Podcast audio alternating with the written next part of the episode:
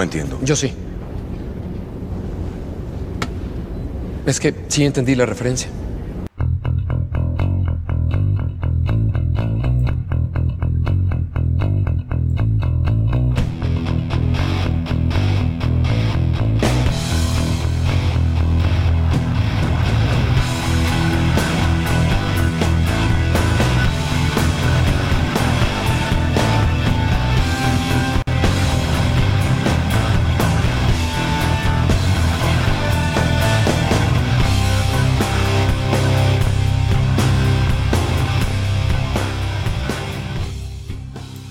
Buenas y bienvenidos amigos a una nueva entrega de Modo 7 Podcast. Sean bienvenidos a una charla libre donde vamos a hablar, ¿verdad?, sobre lo incompetente, hijo de su maldita madre, que son los de, este, ese azote de la sociedad dominicana. Eh, bueno, perdón, me dice producción que no, que no es el tema del programa de hoy. Eh, sino que vamos a estar hablando de eh, guiños, esos guiños que ciertas secuelas hacen a entrega posteriores y no sé si, si te paso alguno querrá meter algún guiño de que alguna saga le haga a otro, pero en fin. Es un programa que viene bastante cargadito, tiene eh, se va a picar un poquito de todo aquí y van a haber muchos géneros. Rey ya tiene eh, el arma cargada, Gregory también me parece que estaban bastante emocionaditos con el episodio, así que vamos a no extendernos mucho pero antes de, tengo que presentar al equipo que me acompaña el día de hoy. Bueno, vamos a darle paso. Aquí somos patriarcales y somos, eh, ¿cómo se diría? Eh, condescendientes. Y vamos entonces a darle paso a la amiga Yuna Yuna, ¿cómo estás? Hey, hola, buenas noches, buenos días, buenas tardes. Todo está bien de este lado del charco, ¿cómo está todo por allá? Sí, tú, bueno, sí, tú, tú estás de aquel lado del charco porque hay que cruzar puente. Eh, no, de momento todo bien, una semana un poquito incómoda, pero ¿cómo sigue tú de salud? Que por cierto ha tenido también unos cuantos días eh, complicados. Estoy nítida, quien está enferma es mi tarjeta de crédito con todo el dinero que tengo. Tum, tum, tum, tum. Bueno, ahí, ahí ya no hay médico que valga. bueno, también nos acompaña eh, ese personaje célebre que las mujeres quieren estar con él y los hombres quieren ser como él porque es amado por los buenos y temido por los hombres de mal corazón. Ese eh, hombre que tenía un tiempito que no estaba por aquí, pero ya había gente que lo estaba echando de menos por privado. Así que bueno, vamos a darle paso a Ronzo. Ronzo, ¿cómo sigue usted? Don Maraja de Caportala. Saludos, saludos, muy buenas noches. Gracias por recibirme nuevamente, por no haberme cancelado la visa y no haberme cerrado la puerta y cambiado la llave. Tuvimos a punto, tuvimos a punto. Casi dos meses perdidos, sí, de, ¿sabes? Situaciones de la vida, de eso de crecer. Todos queríamos ser adultos para ser libres e independientes.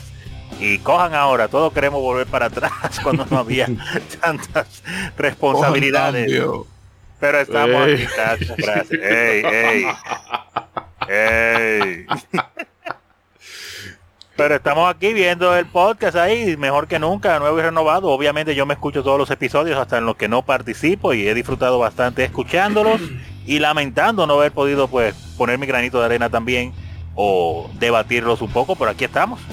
Si no, mire, en el programa de Toño particularmente lo, lo echamos mucho de menos realmente. Yo hubiera estado fangirleando muchísimo. Ahí, al revés, hubiéramos cuando hubiera haber salido enemigo de Toño ahí. Porque yo iba a estar, pero Toño. A lo Ned Flanders. ¡Ah! ¡Ah! pero bien, pero continúo con las presentaciones que ahora es que falta Mambo. Sí, y también nos acompaña Mr. Rey BGM. Bueno, no sé por qué dije el BGM, pero es que leo todo lo que me sale en el Discord. Rey, ¿cómo estás? Hello, moto. Todo bien, todo bien. Mm. de vuelta. ¿Cómo está la cosa por allá? Eh, Mucho calor. Mm, tenemos pendiente lo de la hamburguesa, ¿viste? eso lo tengo anotado en, un, en una pared ahí de, de arcilla para que no se borre. Claro, claro. Y bueno, también paso, eh, le doy paso al amigo Braggy. Braggy, ¿qué tal está? ¿Cómo te sientes?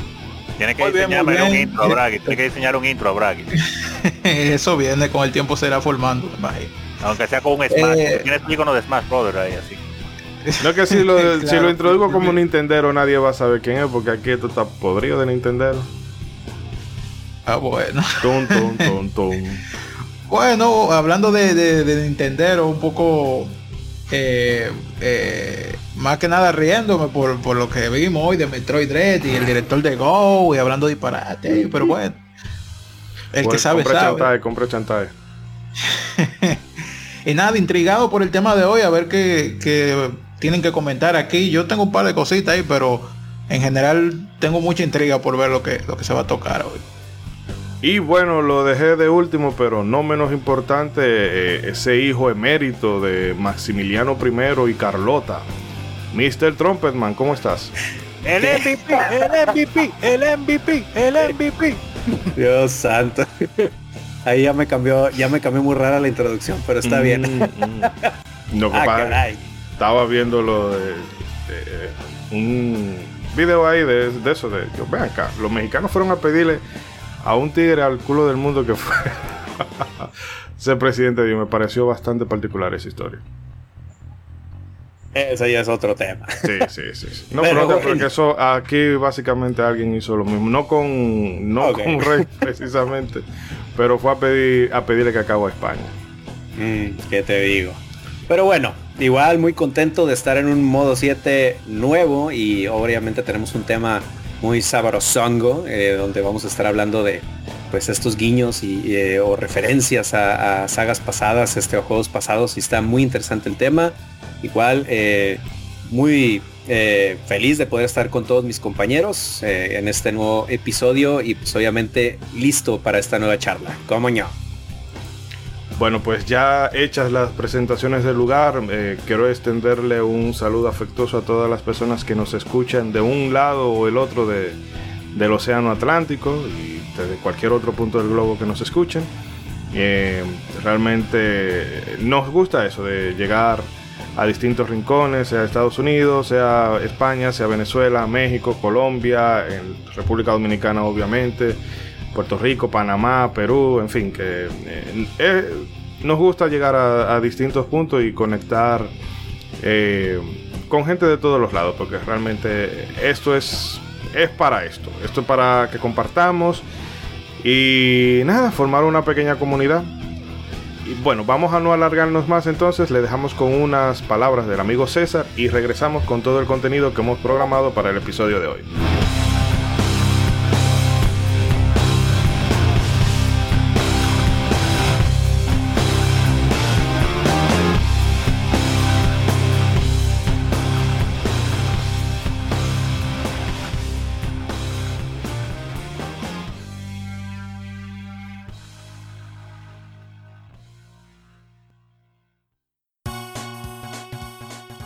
Suscribirte a nuestro podcast desde tu app favorita para no perder ni uno solo de nuestros episodios. Si nos escuchas desde iBox, también puedes dejarnos un me gusta y comentar nuestros capítulos con tus opiniones y sugerencias. Gracias por escucharnos. Modo 7 Podcast.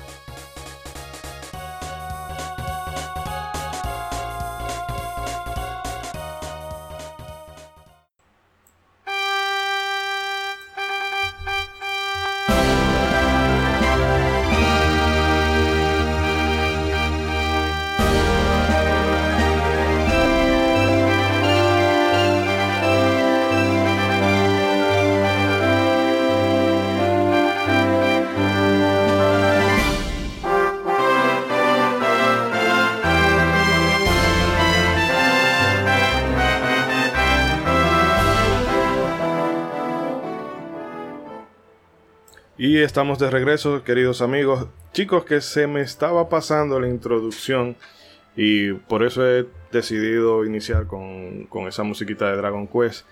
Y es que hace unas cuantas, unos cuantos días ya nos enterábamos de la triste partida de Koichi Sugiyama, eh, compositor conocido más que, bueno, especialmente por la saga Dragon Quest, eh, del que fue su compositor desde el desde la primera entrega hasta este Dragon Quest 11. No sé si estaría directamente involucrado en los builders, pero me imagino que fuera de los remixes. Eh, no sé si el demás grueso de trabajo fue hecho por otros compositores o por él mismo, pero el caso es que es así como Yuji Ori, Toriyama, bueno, pues no podemos separar a la obra de Koichi Sugiyama de esa saga de juegos de rol que nos han regalado tantas y tantas horas de, emoción, de, de, de, hype, de tristeza, de, sentido de aventura, de epicidad y de todo eso. Y bueno, no quería que se pasara eh, la oportunidad de recordarlo, eh, aunque sea de forma breve. Y también recomendarles el último episodio de, del Beat a la Orquesta en el que se hizo un repaso breve por la obra de, este maravilloso compositor. También eh, aprovecho para extenderle un saludo muy afectuoso al amigo Anuar. chicos, no sé si antes de empezar con todo lo del episodio de hoy, alguno quiere hacer un, una consideración o emitir algún juicio sobre Koichi Sugiyama o su partida. No, que vamos a decir, siempre es lamentable cuando pues uno de los genios de los videojuegos con, con los cuales uno ha crecido disfrutando de varios de sus juegos y más cuando es una persona como él que está en el apartado musical, cosa que es una de las cosas, valga la redundancia, que se quedan grabadas en el ADN eh, eh, de, de uno como videojugador. Los sonidos y la música son cosas que, uno las relaciona hasta cuando escucha algo parecido muchísimos años después. Entonces, más con una carrera tan, diríamos, legendaria en una saga tan importante en el universo de los videojuegos, prácticamente creadora del género JRPG. Entonces, pues, caramba, ¿qué más decir? Es lamentable, algo natural que sucedan, son cosas que suceden, eh, pero es lamentable y claro, se le extrañará que seguir disfrutando su talento, pero por suerte estuvo mucho tiempo y lo pudimos disfrutar bastante. Y ahí está su obra que hablará por él eh, por los siglos de los siglos. Porque yo creo que va a salir Dragon Quest hasta Dragon Quest 1000, porque no se acaba. Y, 12, y 90 años, no se dice rápido, pero son 90. Son 90, 90, son 90. El señor nos duró mucho. Sí, realmente de mi parte, yo no jugué un solo Dragon Quest todavía. Ok, ya no tiene derecho a hablar en este programa más Déjame hacer mi comentario. Déjame hacer mi comentario. No, eh, usted no tiene derecho a hablar. Ah, pues pero, Hiro, pero, pero Hiro está en Smash. Hiro está en Smash. Sí, cuenta, sí cuenta. En Smash él ha jugado. Sí, sí, cuenta, sí cuenta. Adelante. Eh, lo que quería decir era que... Nada, va de ahí. lo que quería decir era que yo no he jugado un solo Dragon Quest y escucho una canción de, de, todos los años, escucho una canción de él y sé que es de Dragon Quest. Así que así de fuerte era, la influencia de ese tipo. El mundo gamer y, con la música, icónico sin duda alguna. Una música que se identifica a legua. Exacto, digo, yo tengo el mismo caso que, que Bragui, que realmente es una saga que yo conozco por su música. y es inmediatamente, inmediatamente este, identificable y en mi opinión, si los JRPGs o los videojuegos en general tuvieran un himno nacional como lo tienen las naciones, sería el tema principal de Dragon Quest. O sea, porque es, es, un cumbión, pero de los buenos, o sea, de los que van a durar más que nosotros. Eh, el legado que dejó este señor eh, va a durar muchísimo más que nosotros. Este, pues obviamente se lamenta mucho su partida, pero pues obviamente su legado eh, pues va a perdurar bastante con el tiempo. Y es mejor así recordarlo con alegría. Ahora pues, solamente por hacer la anotación, recordando pues ese momento que tuvimos en los Juegos Olímpicos, cuando se escucharon eh, todas esas músicas eh, mientras entraban las delegaciones de varios videojuegos. Y aunque muchas de esas músicas uno las disfrutó bastante porque son de videojuegos, hay que resaltar que la música de Dragon Quest pegaba perfectamente para los Juegos Olímpicos. Oye, como mandada a hacer. Y que él lo alcanzó a escuchar, digo, o sea, imagínate. Y verdad, que llegó, me imagino, eso, eso es bueno, él llegó a disfrutar definitivamente del éxito y el reconocimiento de su obra hasta ese punto, hasta algo que es tan legendario como los Juegos Olímpicos, algo mundial. No es más grande porque no hay extraterrestres. Hmm. Eh, Jonah, ¿te vas a decir algo? Escúcheme si la hablé por encima. ah, no, no, no, que ver. Ah, bueno. Eh, Rey, Papá Rey. Pasa. Pasa. no, no, estamos aquí hablando, o sea, brevemente mencionar algo de Koichi Sugiyama eh, en vista de su triste partida. No, de él yo no sé nada, solamente la música sí me gusta. Ahí ya, bueno, ahí está. Coja ahí. Conciso, lo que usted quería. Conciso usted lo está poniendo a hablar lo obligado, porque si él no ha dicho nada, es porque lo está en hablar. Y continuamos con nuestro segmento especial. Ahora, una esperen, palabra. Esperen, antes de, antes de. Yo espero que cuando Nobu Uematsu eh, fallezca, yo espero unas palabras más eh, más épicas que estas. si es que de aquí a allá hay programa. ¿Eh? No, deja, no, no llame, no llame, déjame, guárdamelo, guárdamelo 30 añitos más. Estamos en Dragon Quest, amiga, déjelo ahí. Al viejito nuevo, no hubo, déjalo, que tiene que estar tranquilo durmiendo en su casa ahora. Pero bueno, chicos, ya mm, he hecho, ¿verdad? Esto, e, este panegírico. Vamos entonces a meternos de lleno con este episodio que, recordamos, va sobre guiños de que las secuelas le hacen algunas veces a las precuelas y que siempre son, aunque simple y llanamente te pueden sacar, wow, el, oh mira, pero es, no sé, ayuda como esa, esa sensación de cohesión, de que eh, estás dentro de, un mismo universo, de que hay continuidad y son cosas que a uno le pueden llegar a sacar una sonrisita.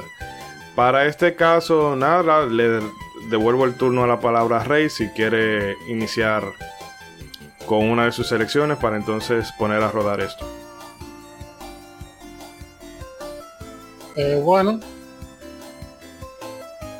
el tema de hoy son básicamente esos, juegos que en una secuela tú pasas por un área que estaba en el juego anterior y en, básicamente en el primer juego que yo me di cuenta de eso fue en Super Metroid. Tú empiezas el juego. Eh, tú empiezas en, el en Turrian, digo en Turrian, no mentira, Crateria, y tú bajas a Brinstar, y cuando tú bajas a Brinstar tú vas a eh, en donde tú mataste el último jefe de la Metroid 1. Eh, y eso fue increíble, o sea, tú pasabas por esa área y, regresabas justamente donde tú empezabas en la Metroid 1. Y eso para mí fue increíble, tal vez mucho, el que no jugó Metroid 1 antes, tal vez ni, cuenta se dio.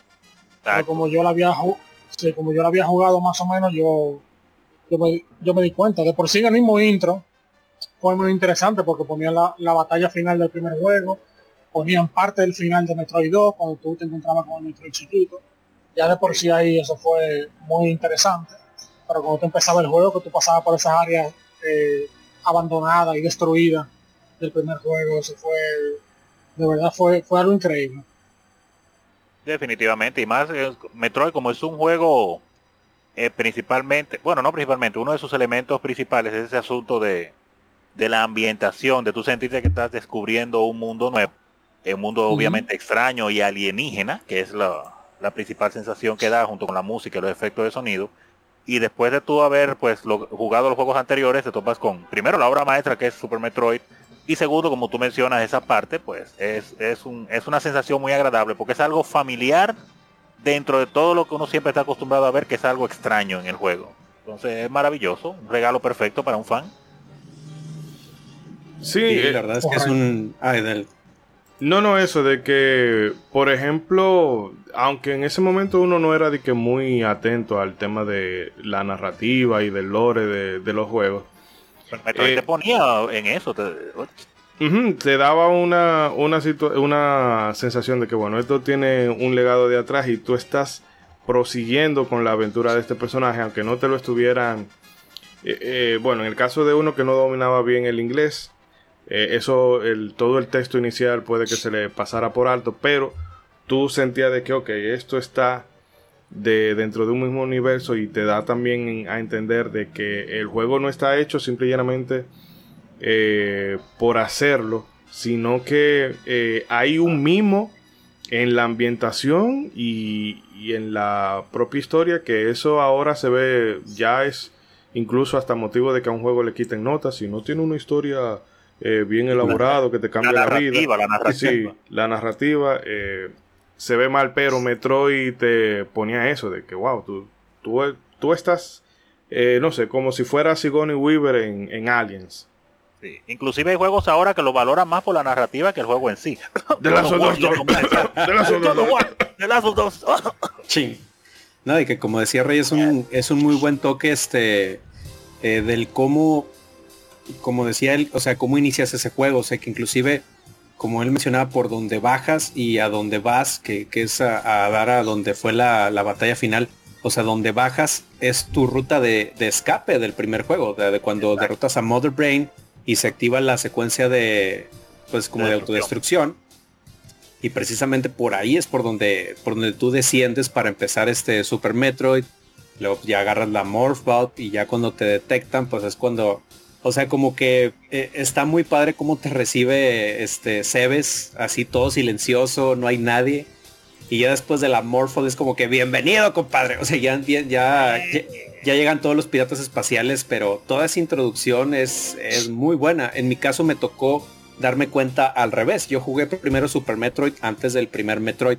Ok. Entonces ya cuando veo estos detalles digo, no, se pasaron de lanza, pero, pero buenísimo, está buenísimo. Y, y sobre todo, o sea, la parte en la que tú dices, este es el escenario donde estuve, pero con, con mejores gráficos, ya de gráficos de 16 bit y con, o sea, como que ya pues digo, eh, en el Nintendo tenías que usar mucho la imaginación, ¿no? Por cómo estaban los gráficos en ese entonces, pero ya verlos un poco más desarrollados en los 16 bits decías, no, esto está de lujo. Entonces, la verdad es que es un toque excelente del de, juego Super Metroid. Y uno de los mejores guiños que ha habido, definitivamente, bien cuidado. Sí. sí. Y, siguiendo por la línea, no sé si ya podemos pasar a, otro juego. Bueno, sí, claro. claro. Eh, no, no, pero eh, antes de, antes de, ah, disculpa okay, Gregory que te corte, un saludo ah, eh, a la gente de Gamers RD por ese por esa review de Metroid. Ah, pero fueron ellos lo que lo, de pico de pico de, de, dificultad elevado, eso puede ser debatible porque ¿verdad? a alguna gente se le puede hacer más incómodo que otro, pero lo de no siempre tendremos claro hacia dónde ir, o sea, criminal. Ese es el backbone de ese género, que tú tengas que es explora. Un juego de exploración. No, no, no. Pero no me hagas Exploración, de conocer. No. De... Y ellos se quedan, ah, no siempre te dicen, no, pero criminalazo. Y que la en gente se opinión... canta y se llora, porque el problema, a la gente siempre, ah, Metroid Fusion es muy buen Metroid, pero el problema es que siempre te dicen por dónde tú tienes que ir. Entonces, en mi opinión, eh, en mi opinión, es cuando te la pasas jugando a muchos Metroidvania, pero no has jugado un Metroid ni un Castlevania. Exacto. Y mira que precisamente a donde iba un Metroidvania y Castlevania. Oh. Ese, juego, ese juego, como sabemos, desde el principio siempre ha tenido como conexiones entre sí. Alguna relación ya remota o directa, pero una de las que más fácil de recordar es la de Symphony of the Night al principio, cuando llegamos y, lo primero que nos hace es la batalla final de, de Richter. Richter, ay, no sé cómo se pronuncia, veo. Richter. Ese, de, de, que sería básicamente el final de, de Dracula's Text o no, of Love. Oh. Ajá, que son el mismo, al final no, o, bueno, una adaptación del otro, sí. Otra, otra cosa es que ya en Bloodlines, que ese yo salió más para Genesis, pero ese yo lo jugué en la colección, fue. No tuve contacto con Genesis directamente. Eh, hay un nivel pero, al... Ajá. Espérate, pero no, no salte otro juego, vamos a hablar de la Symphony de Night primero. Ah, no, bueno, claro, está bien. Bueno, si en la Symphony de Night que tú, tú empiezas, cuando tú empiezas, tú estás jugando con Richter, tú matas a Drácula, se convierten en la otra fase, y ahí empieza Symphony de Night, que como dijo Gregory, es el final, es la batalla final de la Round of Blood, que nunca la vimos fuera de Japón, mm. oficialmente. Y para la mayoría de la gente, incluyéndome a mí, que yo leía todas las revistas, yo no tenía idea de que será la batalla final de la Ronda of Blood. Yo me vine a enterar de eso después que vino la emulación, que yo la jugué, y que yo vi, pero oh, pero este es el principio de la Symphony. Exacto. Eh, sí, también yo imagino que todo el mundo recuerda esa, esa un botón en la Symphony de Night al principio que hay un botón que uno le da con el látigo y baja una escalera. Uh -huh. eh, eso, también, eso también está en la Ronda of Blood, pero eso viene de la Castlevania 1, en la Castlevania 1 original japonesa, había un glitch que ahí en la entrada de, de, del, del, cuarto de Drácula había una escalera invisible que no llevaba oh. a ningún lado, simplemente, sí, simplemente estaba ahí.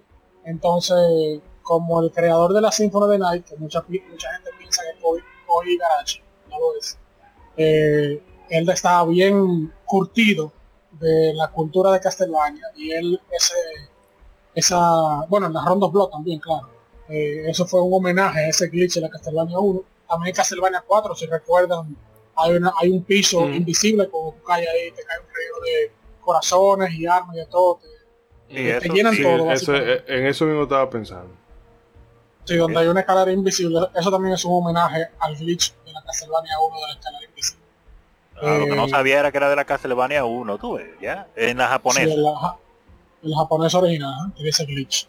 Uh, Pero sí, la, la, la Symphony of the Night es otro, otra cosa tipo Super Metroid.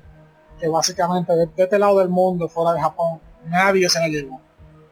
No, pero ese, ese prólogo era, era épico porque desde que empezaba, mira, con un musicón ahí.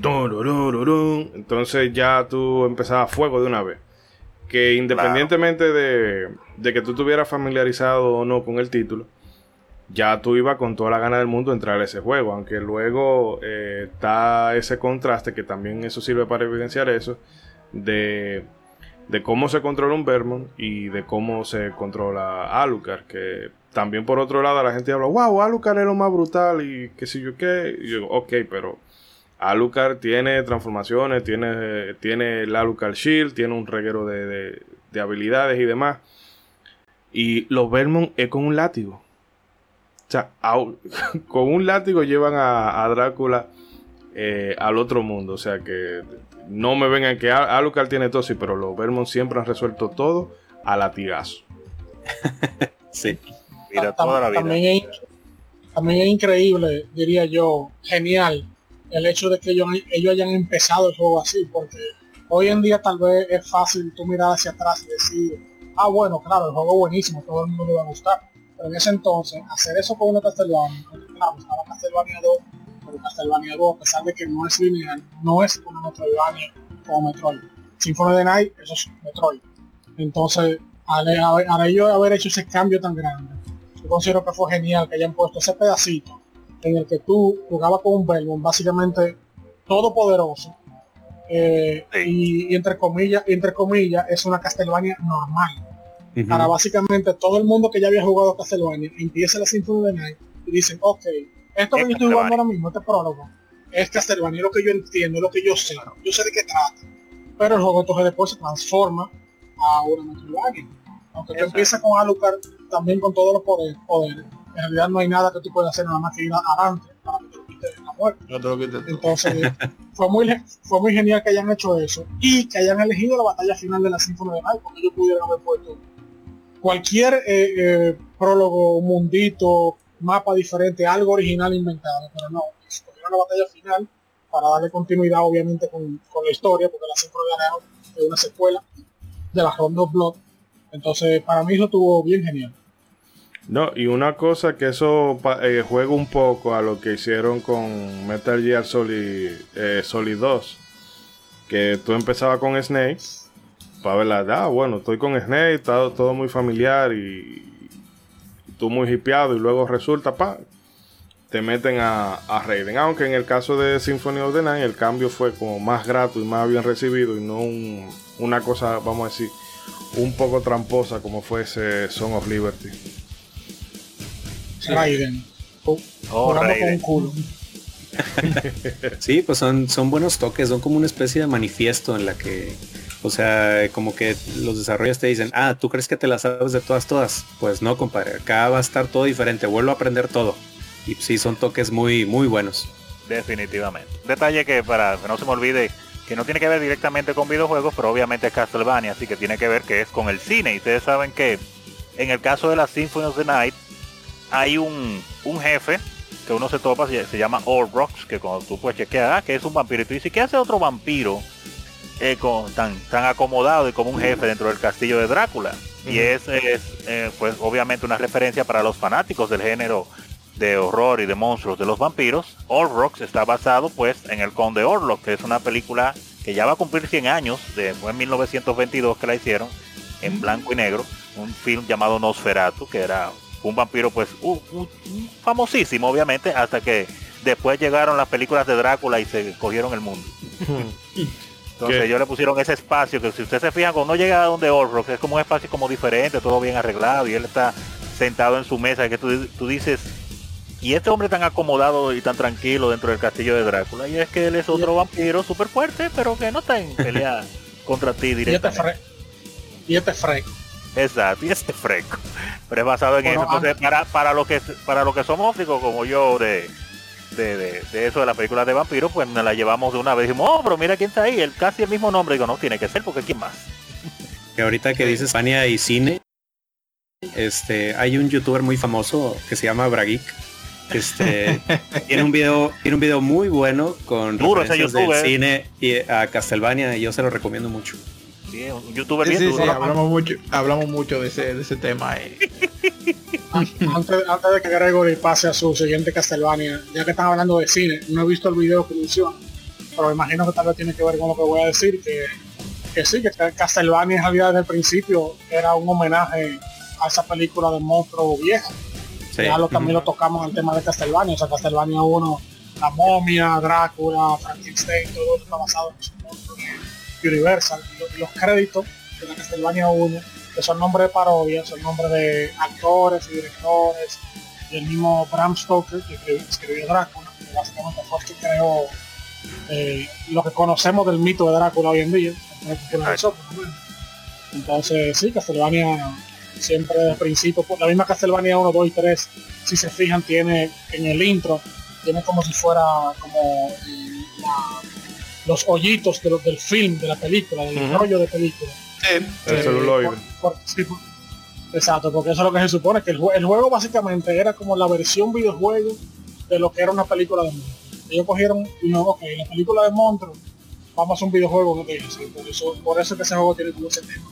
Al principio, pero eh, Bragi, antes de darte paso, que ya que estamos mencionando lo de los guiños, también mencionar a el combate con Fake Silfa, con Fake Gran y Fake Trevor en, la Castlevania, en la Symphony of the Night. Que, ¿verdad? Un guiño claro al. No, sí, cierto, es verdad. Al Course of. Eh, caramba. Al Castlevania 3, al Dracula's Course. Dracula, exacto. No, otro, otra cosa que yo vi más en el Bloodline, no sé qué tanto se jugó ese, salió en el Genesis. No sé si salió de todo el mundo, creo que entiendo que sí. Sí. Eh, al principio, eh, también en el primer nivel hay, una parte, hay un pedazo que es literalmente el, de la 1, el de la Castlevania 1, que quiero pensar que es más un guiño que, un reciclado, pero pero realmente yo lo, jugué y dije, bueno, acá mismo de la 1. Y, ese detalle lo noté. En general esa no, no tiene historia ni cuestión así, es más lineal. Mm. Pero, también se ve, se ve ese, ese, ese guiño, por así decirlo. Para los fans, esos son detallitos para los fans, porque si tú vienes viejo jugando el juego, pues son detalles que para ti, como ya veterano de la saga, dices, ah, míralo ahí, lo reconoce, dice, míralo ahí. Eh y no hacen daño porque el que no ha jugado los juegos anteriores lo ve como algo nuevo y lo ve perfectamente normal. No, claro, claro. Y, solo un pedazo, ni siquiera el nivel entero. Claro, claro. Se, nota más que, un, exacto, un guiño y eso. Claro, para que uno se sienta bien, porque de tantas horas que uno le invierte tiene que servir de algo, aunque sea para uno sentirse así súper poderoso, inteligente y experimentado de conocer esos detalles. Eh, dice, ah, míralo ahí. Sí, otra música, también está el tema principal, de, o sea, del primer nivel de la Castlevania, ese se ve muchísima Castlevania de nuevo, re, eh, reescrito, por así decirlo. en cuanto a la música, Castlevania pues eh, ha reusado, ha reversionado, ha hecho versiones nuevas de, varias de las músicas eh, de los primeros juegos en múltiples secuelas que siempre se agradecen, claro está, porque es una música muy buena y algunas reinterpretaciones que han quedado maravillosas, pero eso sí lo hemos visto. Sí, lo que es eh, Killer Vampire, Killer y, Bloody Tears, eso claro, y el tema icónico. Y el famoso tema de Simón. Entre otros, eh, obviamente tenemos a Rey como experimentadísimo en la materia. Pero espérate, porque si nos vamos por la música, no acabamos hoy con la música de Castlevania. Eh, vamos a seguir con el próximo juego mejor. Eh, algo de la Bloodlines. No, era, era eso, ese, eso del nivel que me llamó mucho la atención. En general yo no vi más nada ahí.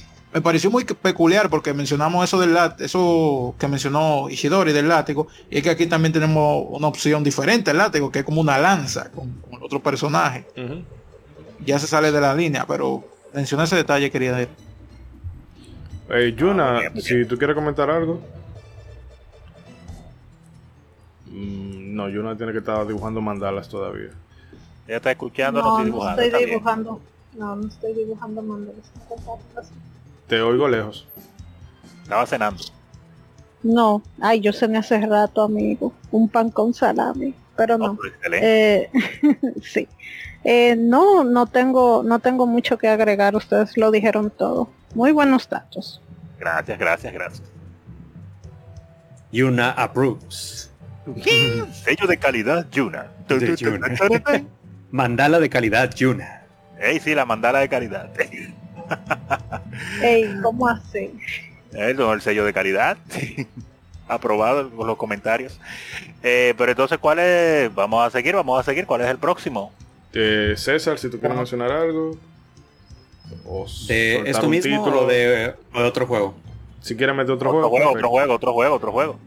Espérate, va a pasar un juego, si va a pasar un juego diferente, vamos a terminar con Castlevania. Sí, por, eso, por eso pregunto, por eso pregunto, pero sí, dale, termina Castlevania. Bueno, digo, ¿se va, ¿tú vas a decir algo de Castlevania 2? No, no, no, dale, dale. No, no, adelante, adelante. Bueno, Castlevania 2, como yo mencioné, aunque Super Metroid fue la primera vez que yo me di cuenta de un área pasada, en Castlevania 2 lo hizo primero.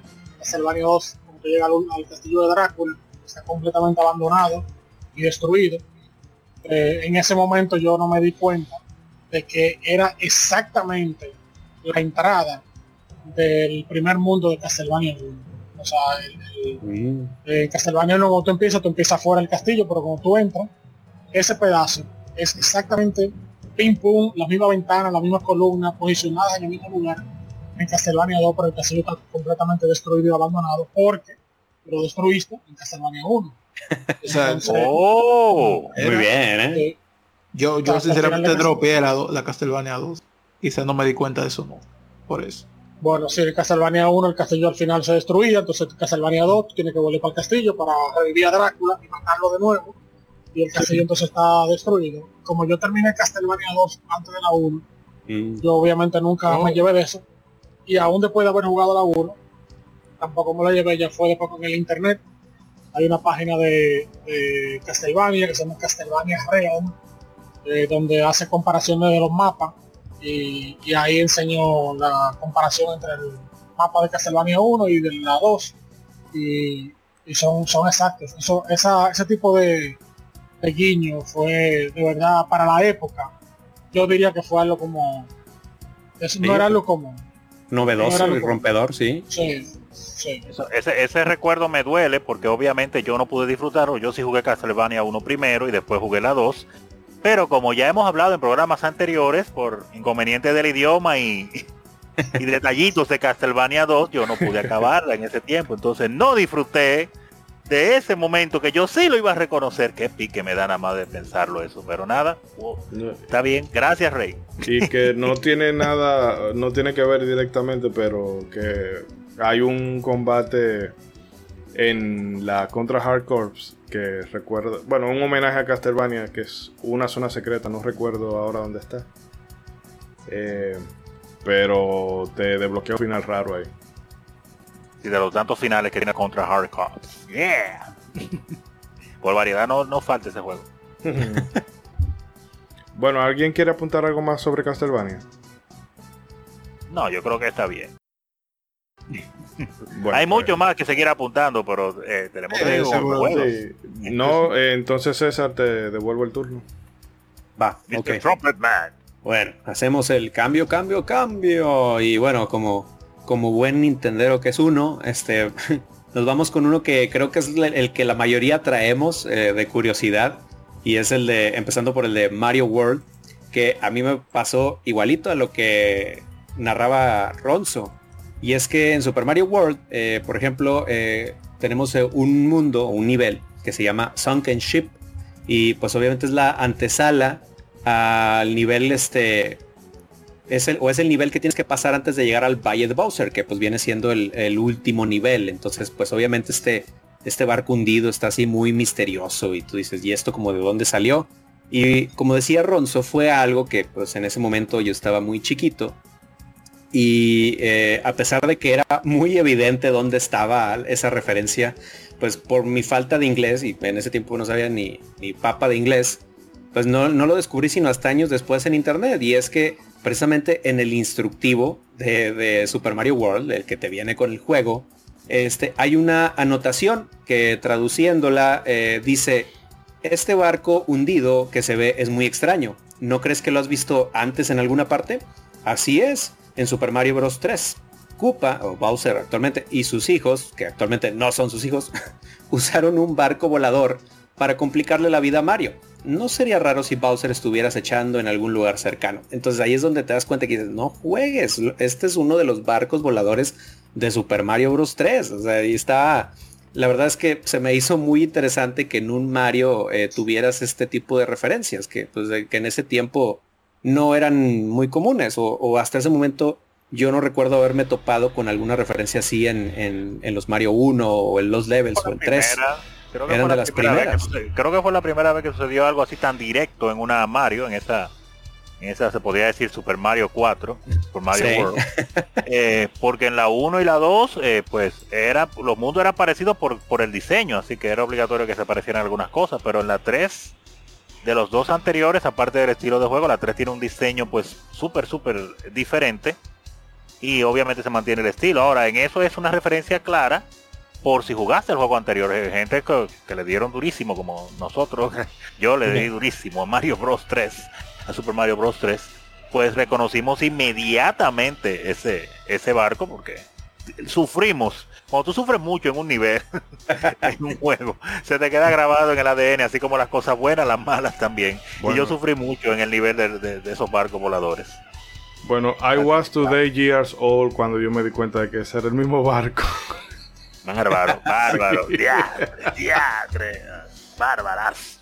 No, pero yo, yo, yo, yo jugué, pero de una manera, nada más para hacer el, comentario, de una manera tan brutal, ese juego que en ese, en el juego de, Mario Bros. 3, Super Mario Bros. 3, hay unas cartas que salen en el mapa del, mundo que tú entras y las cartas son como un juego, que todo oh, el, abajo. El memorama, sí, no. El, memorama, exacto. Y tú presionas, si tú eliges, encuentras dos iconos iguales, eh, tú obtienes ese, ese power up. Y si falla dos veces, pues pierdes y se te borra la carta. Y yo llegué a un punto, señores, que yo no fallaba una sola carta de todas las que había. Yo me las sabía todas. Wow. De, memoria. o sea, yo nada más fallaba una sola vez. O sea, yo eh, sabía cómo comenzar y yo o desde el principio la llenaba completa y conseguía todos los ítems, o si fallaba en una, eh, como te daba dos oportunidades, fallaba la primera, automáticamente fallaba, ya yo sabía cuál carta tenía y la llenaba. Yo siempre estaba lleno de ítems en ese juego. Oh, de memoria me la sabía increíble. volviendo, volviendo al detalle, que ahora volviendo al detalle del barco y aprovechando que estamos en octubre, mes del terror, eh, me hace pensar todos los fantasmas que te topas en el Sunken Ship son los fantasmas de la tripulación que se que cayó del cielo con ese barco. Cosas tétricas en videojuegos de niños, parte 27. Sí, está, está muy interesante el dato. Ah, perdón, Rey, ¿qué ibas a decir? Diga, Rey. Sino, sino que en mi caso, este es uno de estos guiños. no son guiños nada. Nintendo acostumbra a hacer eso. Te voy, te voy a decir porque sí es verdad que en el, en el librito dice que es un barco de Mario 3. Pero es que en realidad no se parece absolutamente nada a ningún barco de Mario 3. El diseño, El, el, el, level design, no, perdón, el level design no es comparable con ningún barco de Mario 3. El, lo mismo sprites que utilizaron ni siquiera se parecen a los de Mario 3. O sea, si por lo menos yo hubieran hecho que se parecieran similares, pero ni siquiera se parecen. Ese tipo de cosas, como que Nintendo, eh, Miyamoto diseñó el barco y puso ese nivel, y al final alguien dijo, ah, vamos a decir que es el barco de Mario. que es lo que mismo que pasa, es lo mismo que pasa con el templo del lo mismo que pasa con el templo del tiempo en la Wind Waker, que supuestamente el templo, no mentira, el, castillo de Hyrule, la Wind Waker, o el templo del tiempo en la Twilight Princess, que supuestamente es el templo del tiempo de los Ocarina of Time, pero no se parece en nada. Porque eso obviamente, eso lo diseñaron y al final dijeron, ah bueno, vamos a decir que esto es el templo del tiempo de Ocarina of Time. Pero no se parece en nada. Entonces, ese tipo de guiño, a mí no me Si usted va a decir que es el mismo de tal juego, pues diseñarlo igual haga, lo que se parezca, no, haga lo que se Es, la verdad, es la verdad. eso, eso sí es un buen detalle. Digo, o sea, la verdad, si no es por el instructivo, o sea, si que lees eso, la verdad es que pues no, o sea, no hay una referencia, porque sí, o sea, el, diseño de nivel es súper distinto a lo, a lo plataformero que, que era este el, los barcos en Super Mario Bros. 3. Y, y, digo, ahorita aprovechando que está diciendo ese guiño de Twilight Princess, Digo, sí, eh, en realidad, o sea, lo que tú pasas como el templo del tiempo, la mazmorra, pues es algo totalmente nuevo. Digo, lo único parecido, entre comillas, la, la antesala, o sea, y que también se vuelve a usar el tema del templo del tiempo de Ocarina. Pero pues de ahí en adelante es un lugar totalmente diferente. O sea, si acaso solamente será la, la antesala a ese templo del tiempo de Twilight Princess, lo que es este parecido a, al de Ocarina of Time, que pues sí hace más referencia, o sea, al de 64. Y pues digo, o sea, es, otra cosa, o sea, si no fuera por el tema, que es eh, igualito, pues digo, realmente sí es, es algo que pues probablemente no reconocerías. sí, en el caso sea, siempre ha sido así, como medio ambigua, que o sí o no, no se dejan claro porque como tal el juego nunca fue diseñado como para seguir una línea de historia o nada así, solo se enfocaba en, en el juego por individual. De hecho, como, sabe, como sabemos, Miyamoto en, en, el especial de, no sé si fue de 30 años, dijo que el Mario Bros 3 efectivamente, como siempre se sospechó, fue obra de teatro. Como tal, no, no, fue, un evento que pasó real. Ajá. Entonces, en ese... Sí, entonces ahí las cosas pueden o no pegar ahí, pero siempre ha sido así ambiguo.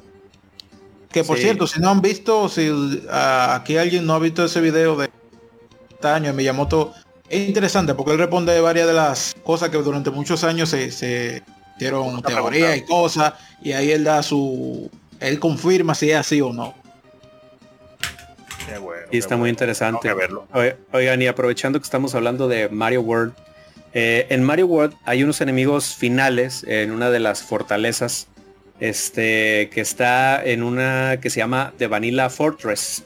Y son unos, eh, estos como rinocerontes que lanzan este, bolas de fuego que se llaman los Rensor. Entonces, eh, estos son unos enemigos finales en Super Mario World. Que pues obviamente Super Mario World es un juego de 1990. Y, y luego hasta 2012, o sea, casi como que serán 22 años después, eh, estos enemigos volvieron a salir en New Super Mario Bros. 2, eh, igualitos tal cual los, los. Este, entonces, este, ahí los pusieron como referencia al Super Mario World, pero ahí los puedes volver a encontrar a, esos enemigos finales. Sí, también en, New Super Mario Bros. 2, cuando los jefes de torres, de la torre, no de los castillos, son los, lo, ¿cómo se llama? Parecen unos dinosaurios. Eh, que aparecen en Mario World, en Mario World. Cuáles los este los dinosaurios verdes que tiran fuego. Exactamente que ah, aparecen en la torre también. Y tiran fueguito así oh ok ok. Ellos aparecen ahí ahí son un disparate son fácil de ganarle pero eh, al menos un detalle interesante. Mm. Muy bien muy bien hablando de hablando de guiños también eh, los Resmos y los nombres de los hijos de Bowser que ya no son hijos nada han basado la mayoría en, músicos. Sí. Reznor, Trent, Reznor, eh, los hijos de Bowser, no me acuerdo todos los nombres, pero está y Koopa, que está basado Pueden pasar a mi canal y ahí están todos. Ah, Hay un video ahí que tiene todo, aprovechando Tú sabes más que yo, sí. Pero los hijos de Bowser, la mayoría están basados en, en música. Sí, en, en, música, todo. Sí, el, el, ejemplo más claro es este Iggy Koopa, en honor a Iggy Pop y así o ahí, y así se va Ese está regalado, regalado. También Ludwig fue Koopa. Eso está clarísimo. Mi, Ludwig mi Koopa Link favorito. Ludwig. Curioso el mío también. Lo dejaron sin papá los pobres después. Era su papá y después, no, cámbiame la historia. Eso no va. Nintendo siempre haciendo esos cambios. Oye, lo- e- este... Ah, dale, Rey, dale, Rey. No, no, que lo- eso de los hijos, eso, fueron, eso fue invento de Nintendo de América. En Japón nunca fueron hijos. Oh, Eso fue, eso fue un exacto. Tan, no tan de acuerdo en ese tema. eh. Y él le dio la gana de tiempo. Ellos vieron, se parecen a Koopa y dijeron, ah, esos son los hijos de él. Y dale para allá. Sí, donde Nintendo Japón tiene que meter reversazo a cosas, a novedades que sacan sus filiales. Que eh, digo, hablando de ese tema, es como cuando eh, no sé si fue Nintendo Europa la que dijo que Wario y Waluigi eran hermanos y luego después salió Nintendo Japón a decir eh, no, no tiene No. nunca relación. De su show. Cuando nosotros Es sí, queramos porque es curioso, siempre están juntos en los juegos y, y en el juego principal de Wario, en Wario Land y Wario World, nunca se ha visto a Wario por parte. Nunca. A Waluigi, perdón. Son A Waluigi. compadres, son compadres nada más. Lo que pasa es que Waluigi es un, persona, un personaje creado por Treasure. Entonces...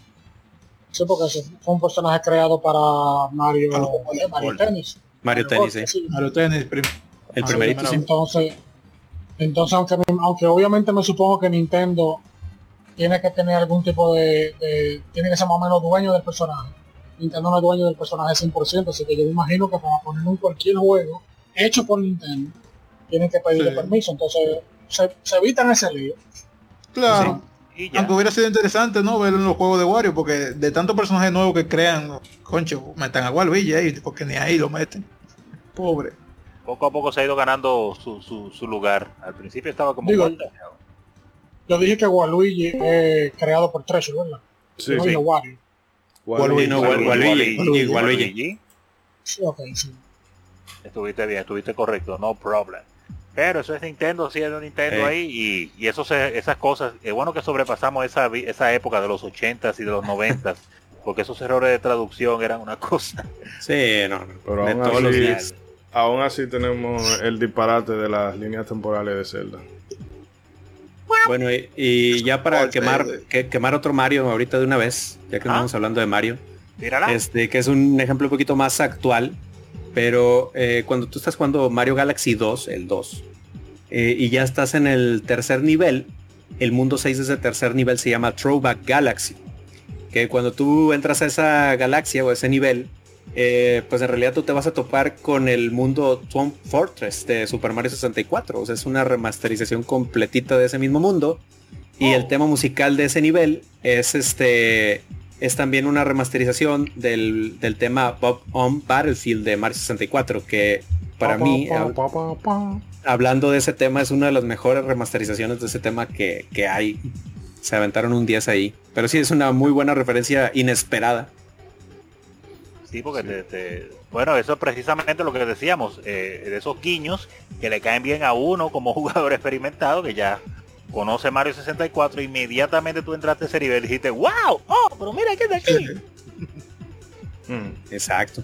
Ca- caen bien, caen bien, son esos momentos como refrescantes. eh, Te hacen darte cuenta que hay personas ahí atrás que te están diciendo, reconocemos que eres un fiel jugador. Míralo ahí. Para ti Sí. que has estado con nosotros por más de 20 o 30 años, míralo ahí. Ahora, Y, ajá. sí, no, que voy a hacer. Bueno, ahorita hicimos una alusión eh, pequeña a ese juego, pero como rara vez, rara vez tenemos chance de traerlo, lo voy a mencionar. Y bueno, no sé cómo sería, si esto sería eh, un guiño, ret- eh, bueno, bueno, guiño retroactivo o algo así, que es eh, el final de, de Lufia 2, que es literalmente el principio de Lufia Mm. 1, Eh, Oh. que tú Bueno, empiezas... se podría decir, aunque no tan directamente, porque ya Lufia 2 se hizo pensando pues en eso.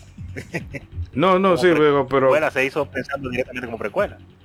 porque es literalmente, o sea, eh, los, bueno, se cambian algunos detalles, ¿verdad? Porque ya hay más tecnología y eh, otro apartado visual y demás. Pero es básicamente eso. Tú juegas el principio de Lufia 1 y te hizo el spoiler más grande de la vida cuando juegue el 2. Porque eso claro. es, es lo, lo- eh, el, el mismo, el, el mismo escenario, Eh, los diálogos son básicamente los mismos. Eh, y, los, y los jefes. Y luego, eh, quizás un poquito agridulce. para el que yo por suerte jugué Luffy a 2 primero. Pero me imagino que debe ser muy agridulce para el que jugó el primero y luego juegue el 2 y saben que va a quedar la cosa, que absolutamente, bueno, no todo, porque yo creo que tía queda viva por ahí. Pero después se muere, se muere de, se muere de Carl, se muere Maxine, se muere. ¿Cómo se llama la, la, mujer de Maxine? Elan. Elan y, Guy y todo el mundazo. Guy también, sí. Sí, sí, sí, sí. Pero ese fue hecho a adrede, pero, pero fuerte realmente. Eh, pero en ese caso, pues, eh, es como al mismo tiempo un, un refresh para uno darse la, vida de esos héroes que uno lo vio en la parte 1 y dice, oh, pero te ponen ese intro ahí, tú dices, y, estos tigres quiénes son y no puedo jugar con ellos, entonces tómalo ahí ya, disfrútalo y por suerte fue un excelente juego, eh, esa Lufia 2 definitivamente. Sí, que Lufia 1, lamentando el caso, es como... Eh, es lo creo que lo más destacable es eso el, inicio pero después de todo es como un RPG muy del montón. El 2 por lo menos supo agregar esos elementos de, de acertijos y demás que lo hacen distintivo. Sí no que se siente como fresco y diferente a, a una gran masa de RPG que había que seguían un mismo molde en ese tiempo sí y que a veces y que a veces daban ganas como de, de arrancarte los pelos y estaba de... Pero nada, déjame acariciar eh, cariñosamente mi cartucho de lufiador. En fin, le doy el turno. creo que Gregory quería decir algo antes de. Sí, sí, eh, ya, se alejó un poco, pero era, también de Mario, de eh, que no, sé, no, no, quería dejar escapar que en Mario Kart se, se entiende que Mario Kart vino a traer los, niveles retro en la Mario Kart 10. Y, correcto, o sea, fue ahí fue que se pero la primera vez que se vio eso realmente fue en la, en la Super, Super Circuit. Porque ahí, aunque no, no era, eh, tú pasabas los niveles y ya estaban disponibles, si tú hacías un proceso para nada sencillo, o al menos. Eh, no, si tú agarrabas el truco se podía, pero era tedioso. que si tú pasabas dos veces con todo lo la estrella y de oro, los, circuitos, tú podías jugar todos los niveles del, del, primer Mario Kart, del Super, Super Mario Kart. Ahí tú, tú, haces, tú pasas el juego dos veces así, en, la velocidad máxima, y absolutamente todo puede volverlo a jugar. Ahí, que oh, más con guiño es, una. Son todos ahí. No son la, no la, no son, no lo más divertido yo, yo lo jugué y se sintió cool, como que, ah, están los niveles aquí, pero de un rato no, no se siente tan chulo. Pero me pareció muy curioso eso. Tengo otra cosa de Mario, pero lo vamos a dejar más para adelante para no empalagar. No, pero suéltalo aquí. es, de otra línea, eh. Yo también eh. tengo algo, yo también tengo algo de Hablando de Mario. Pero que hable César y después voy yo. No sé si quieran quemar ya todo Mario y o más Sí, vamos, vamos a fusilarlo aquí entonces. y terminamos el bloque y ya volvemos con otra cosa. Tú, primero, Gregory. Ahorita ya, ya hablé mucho de Mario. bueno, está bien. Eh, otra, otro interesante detalle, más yéndonos a la línea RPG, que en episodio futuro esperamos hablar más de, Mario RPG. Vamos a ver si me compro unas gift cards ahí para adelantar ese episodio. Eh, si ustedes en relación a Mario y Luigi Superstar Saga y en general esos juegos siempre han tenido referencia al mundo de, Mario. Todos los juegos RPG, ustedes pueden encontrar muchísimas referencias de los juegos de Mario y hasta de otros juegos. Pero eh, enfocándonos más en el, en el ámbito de guiño a, juegos retro, o sea, a precuelas, en, el Mario Luigi Dream Team que salió para 3DS, que quizá ese no lo jugaron quizá tanto como que quedó en la sombra de, la Insistore. a lo largo del juego ustedes van a poder, si miran a los que se llama la isla Modorra saben que eh, muchas veces en esos juegos de RPG de Mario vamos a, diferentes reinos y aquí como uno de almohada. Si vemos los turistas, los turistas en general, ustedes podrán encontrar algún beans o alguna gente del reino judía que son los protagonistas del primer Superstar Saga, del Mario Luigi Superstar Saga. Mm. También hay uno que habla de una, de, una reina y tal cosa, que es la reina del reino judía. Y ya más directo, uno llega, hay una parte donde uno, hay una pelea extraoficial que es más especial que otra cosa con el ladroncito que se llama creo que Juanchi en, en español en inglés tiene que ser de otra forma que ese ladroncito nos lo topamos varias veces en la Prestar Saga también eh, la primera vez si no me recuerdo si no me recuerdo fue fresco la Super Saga y él anda con Bowser que Bowser pierde la memoria y una careta pero sí, y creo que hay más, pero que yo recuerde, esas son varias del niño a Superstar Saga directamente. Y hay más también de los otros juegos, pero no recuerdo bien. Eh, más que un guiño tal, de nuevo el personaje que aparece en Story, que la, la bolita amarilla esa, ese yo creo, no, destello no, eh, centello, una cosa así. Pero bueno, eso que yo recuerdo, esos son, ¿eh? Gino sale también ahí como guiño. Sí, sí, Gino sale. Guiño, es un guiño grande. Sí, sí, un guiño. Y sí, eh, hay, hay, más detalles. Si uno se pone a buscar, encuentra más. Pero que yo recuerde de esos son. Está bien, está bien. Algún día tendremos ajeno y algún día tendremos Super Mario RPG 2 real. Pero de aquí a 100 años. Cuando Square y Nintendo estén quebrando, lo van a tirar y ya se van a salvar. claro, dale César. Si, si, algún día Nintendo este, decide soltar a Paper Mario, tal vez. Sí, sí, va a llegar un momento en que Square y Enix se van a volver a separar porque Square no va a estar aportando nada y Enix será de lo cuarto y Square va a hablar con Nintendo y le va a decir, por favor, déjame hacer Mario RPG 2. por favor, Nintendo, te chuparé el pene. por favor, por favor. eh, pero eh, ya que salimos de esa, eh, Mr. Trump tenía una referencia extra de Mario. Ah, bueno, nada más, eh, ya, ya como lo último que traigo de Mario es como una curiosidad. Eh, jugando Super Mario World, Super Mario 3D World, el de, el de Wii U, eh, a mí siempre se me hizo como una referencia al Super Mario Bros. 2 eh, del, del, 88, el de Nintendo, porque controlas a los 1004 protagonistas del Super Mario 2 y la sí. misión final es rescatar a unas hadas, como en el Mario 2.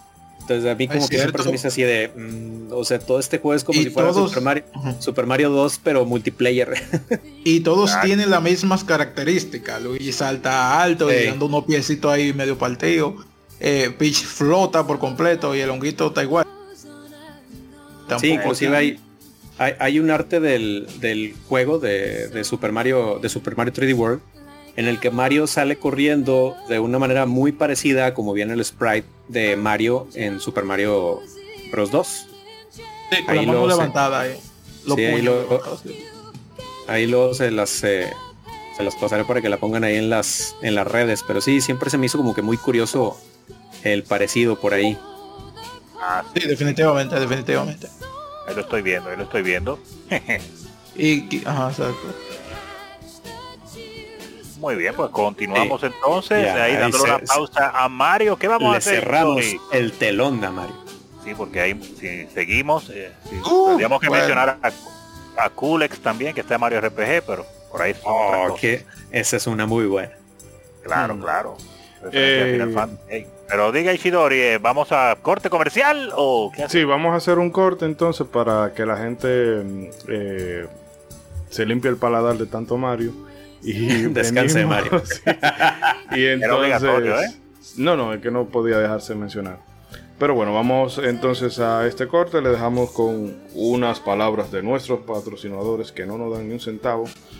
Pero volvemos con más guiños todavía. This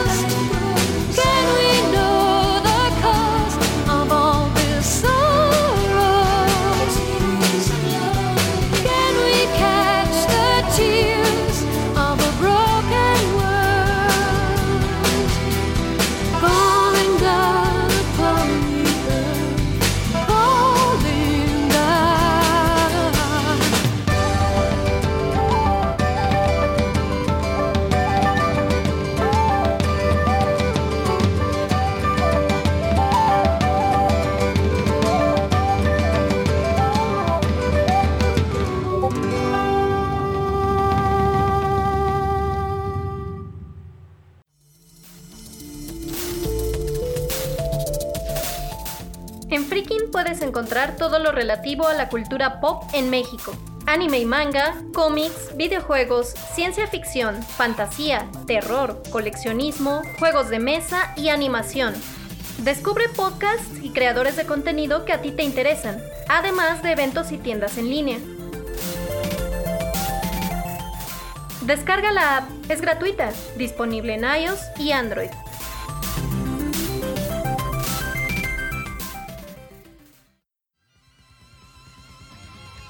Somos Legión, somos gamers, Legión Gamer Podcast, el gaming nos une. Un podcast enfocado en tratar juegos de actualidad y del pasado con la relevancia que merecen. Puedes escucharnos en iBooks, Spotify, TuneIn y demás plataformas de podcast de tu preferencia buscando Legión Gamer Podcast. Recuerda seguirnos en las redes sociales como Legión Gamer RD. Visita nuestra página de Facebook para que seas parte de nuestros streams de las Gamefemérides, donde conmemoramos algunos títulos jugando en su aniversario. Porque todos jugamos, el gaming nos une. Legión Gamer Podcast.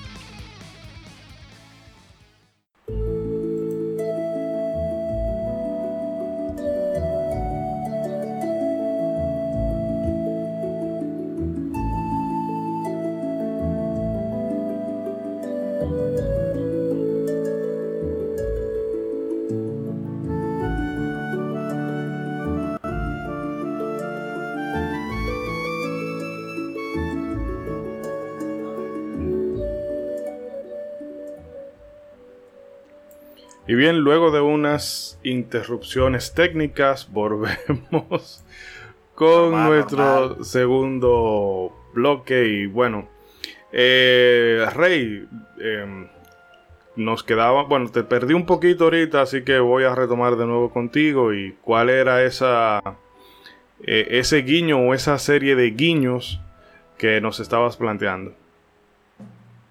Y bueno, como estaban hablando de Dragon Quest al principio, vamos entonces a continuar con Dragon Quest, Dragon Warrior 3, que salió en Nintendo, tiene el, básicamente el guiño más épico que yo creo que se haya visto en esa época.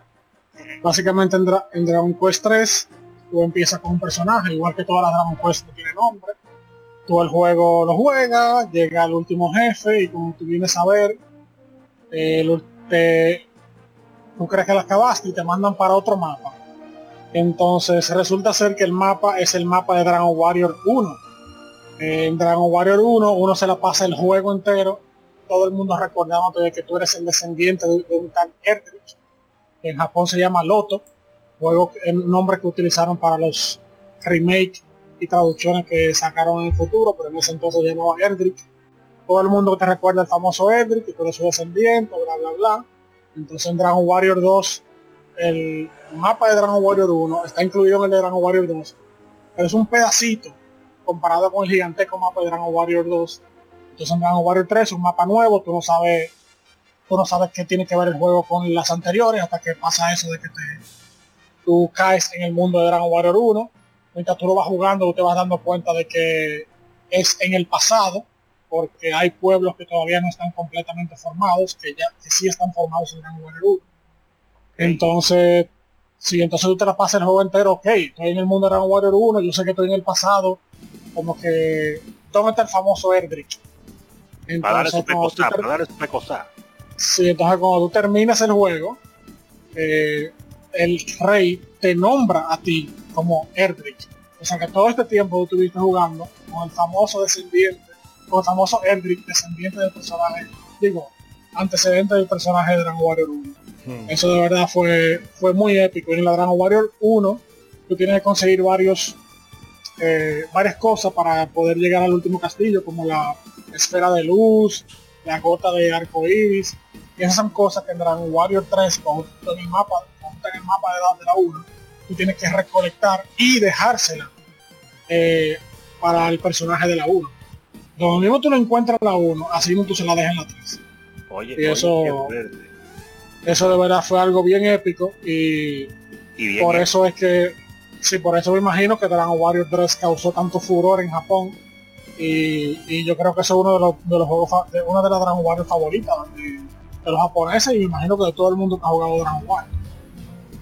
Sí, en Japón la gente se atra eh, lo atraco de gente que salía de la tienda con, con copia de Dragon Quest 3 o Dragon Warrior 3 y el que no lo encontraba se la arrebataba al que salía de la tienda.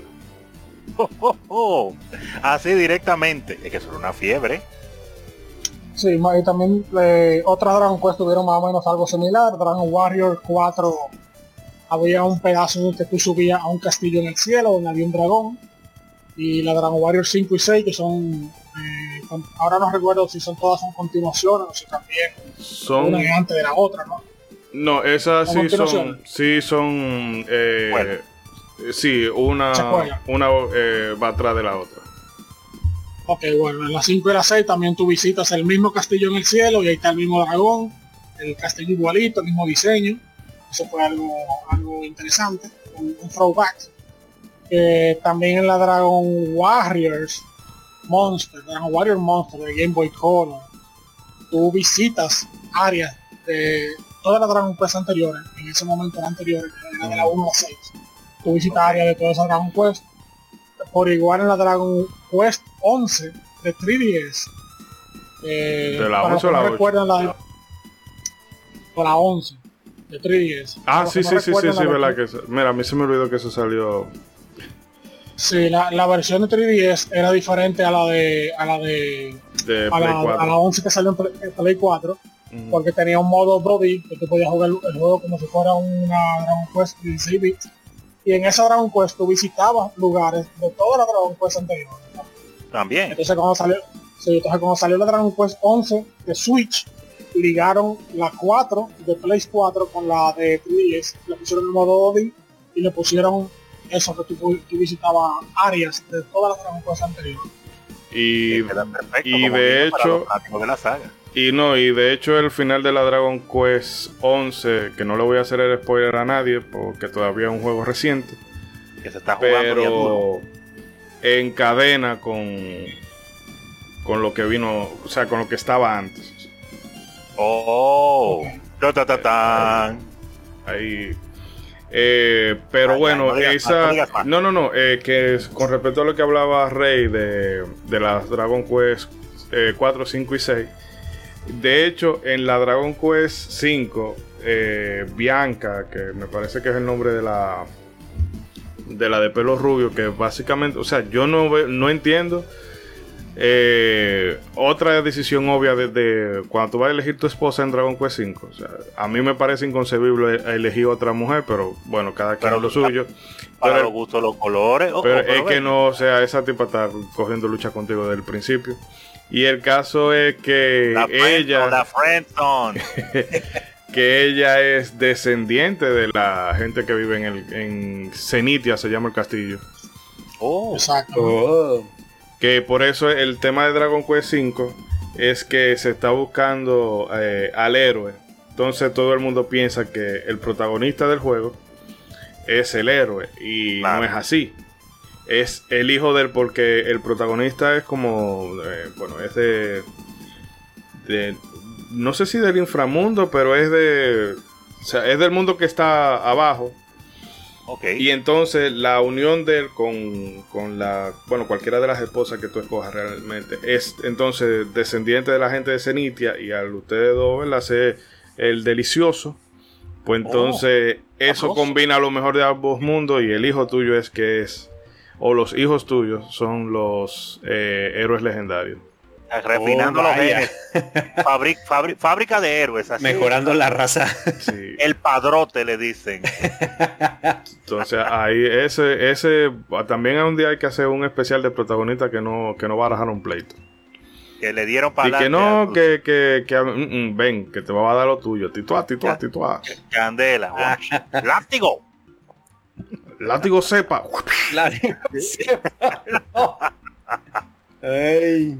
el tiempo otra vez. No, pero bien, bien, bien. Yo creo que ese, ese guiño, definitivamente, como mencionó Rey, de, hacerlo sin que tú te des cuenta casi todo el juego de esa Dragon Quest 3, eh, definitivamente es de los mejores. Porque hasta el final. Porque es que en la 1 y la 2 de verdad que te mencionan muchísimo a Edric. Edric por aquí, Edric por allá. Y entonces eh, eso fue mágico que no te lo mencionaran desde el principio. No juega tu juego normal, otra continuación más, todo muy chévere. Al final, ¡tash!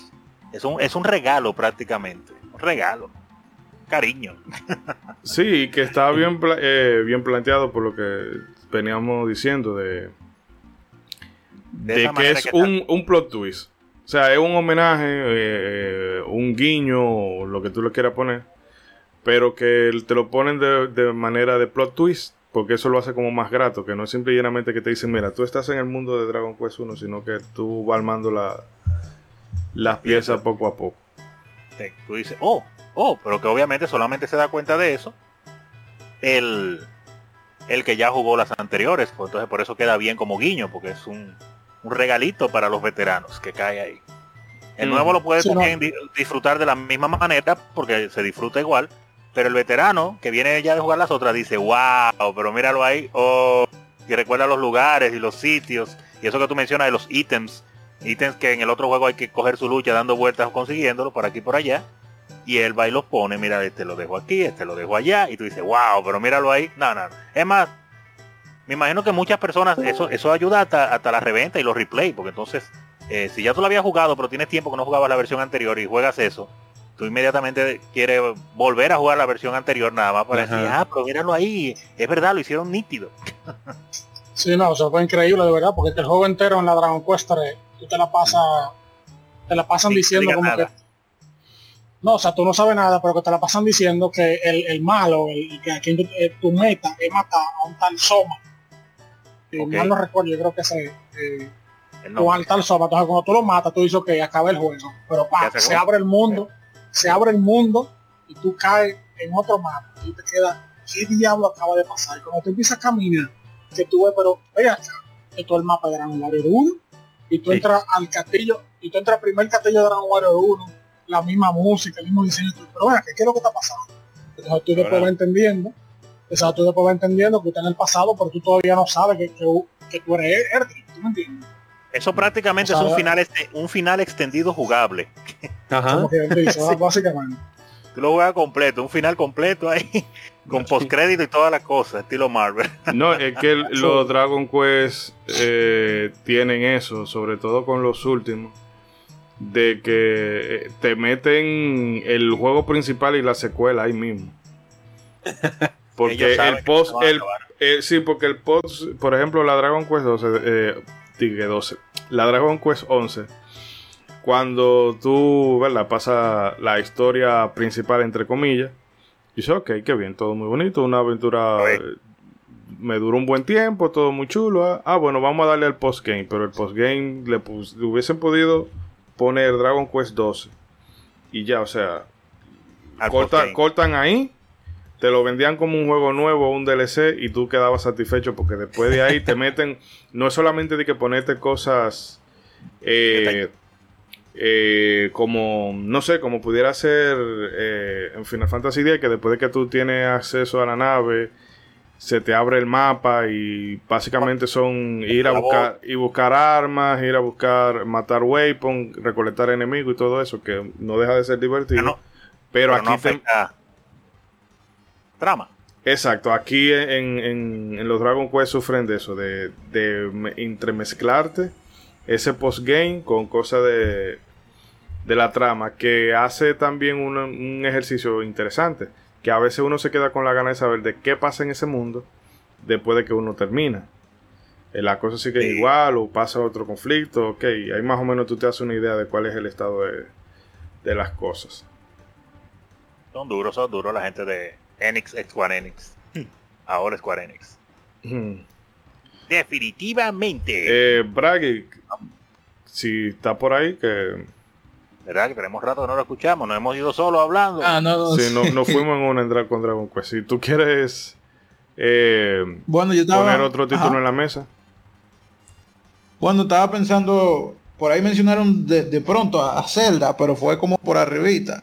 Yo creo que en Zelda sí se dan a veces algunos guiños, no fake, como mencionaba Rey, sino reales. Eh, uno de los más famosos. Uno que yo siempre pienso en él es en el A Link Between World, que no es una secuela tal cual de, de, A Link to the Past, realmente secuela pero uno siempre la vio como, como eso, como una secuela espiritual, por así decir. Y, que básicamente el mapa es, todo el de el Link to the Past. Un, remake, tiene, un tiene variantes. Pasa donde mismo. Exactamente. Eh, obviamente tiene muchas variantes. En general hay muchos que, que son igualitos por completo. Y en general, no, no, que sí, que el juego sí es una secuela. O sea, la historia del juego te la cuentan la, lo del link, como el link de la link de paz y tú eres otro link, una secuela. Ah, bueno, sí, sí. En este, en este caso, sí, sí, eso es cierto. Son 500 Aunque años. Este, este, no es, este no es el caso de, de perdón, Wind Waker no de la que tú eres el mismo Link, aquí tú eres otro, pero sí, es, de la misma línea. Tienes razón.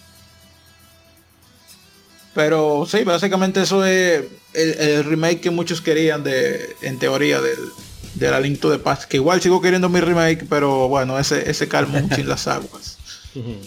Sí, porque el juego originalmente empezó como un remake de la Link to the Past. Nintendo tiene esa mala costumbre. Mm. Nintendo tiene esa mala costumbre de, empezar, a hacer un remake. Hacer los celdas como remakes y, empezar a hacer un juego nuevo básicamente la, la Zelda Oracle of Ages y Season de Game Boy Color empezaron como un remake de Zelda 1 y le iban a poner dos juegos más, iban a hacer una trilogía. Al oh. final, si al final fue muy difícil, porque como los juegos se combinaban entre ellos, iba a ser muy difícil, entonces nada más terminaron haciendo dos juegos. Y lo que viene siendo el remake, eso se quedó. Pero hay uno de los juegos como que tiene un dungeon, un calabozo, que es, muy similar a uno de los de Zelda 1. No recuerdo cuál de juego es. Pero es un remake, la Link to the Past de Game Boy Color, perdón, de Game Boy originalmente empezó como un remake o un port de la de la Link to the Past, perdón, la Link's Awakening de Game Boy, empezó como un remake de Link to the Past. En la foto original que tú puedes ver que es casi el mismo mapa de la Link to the Past.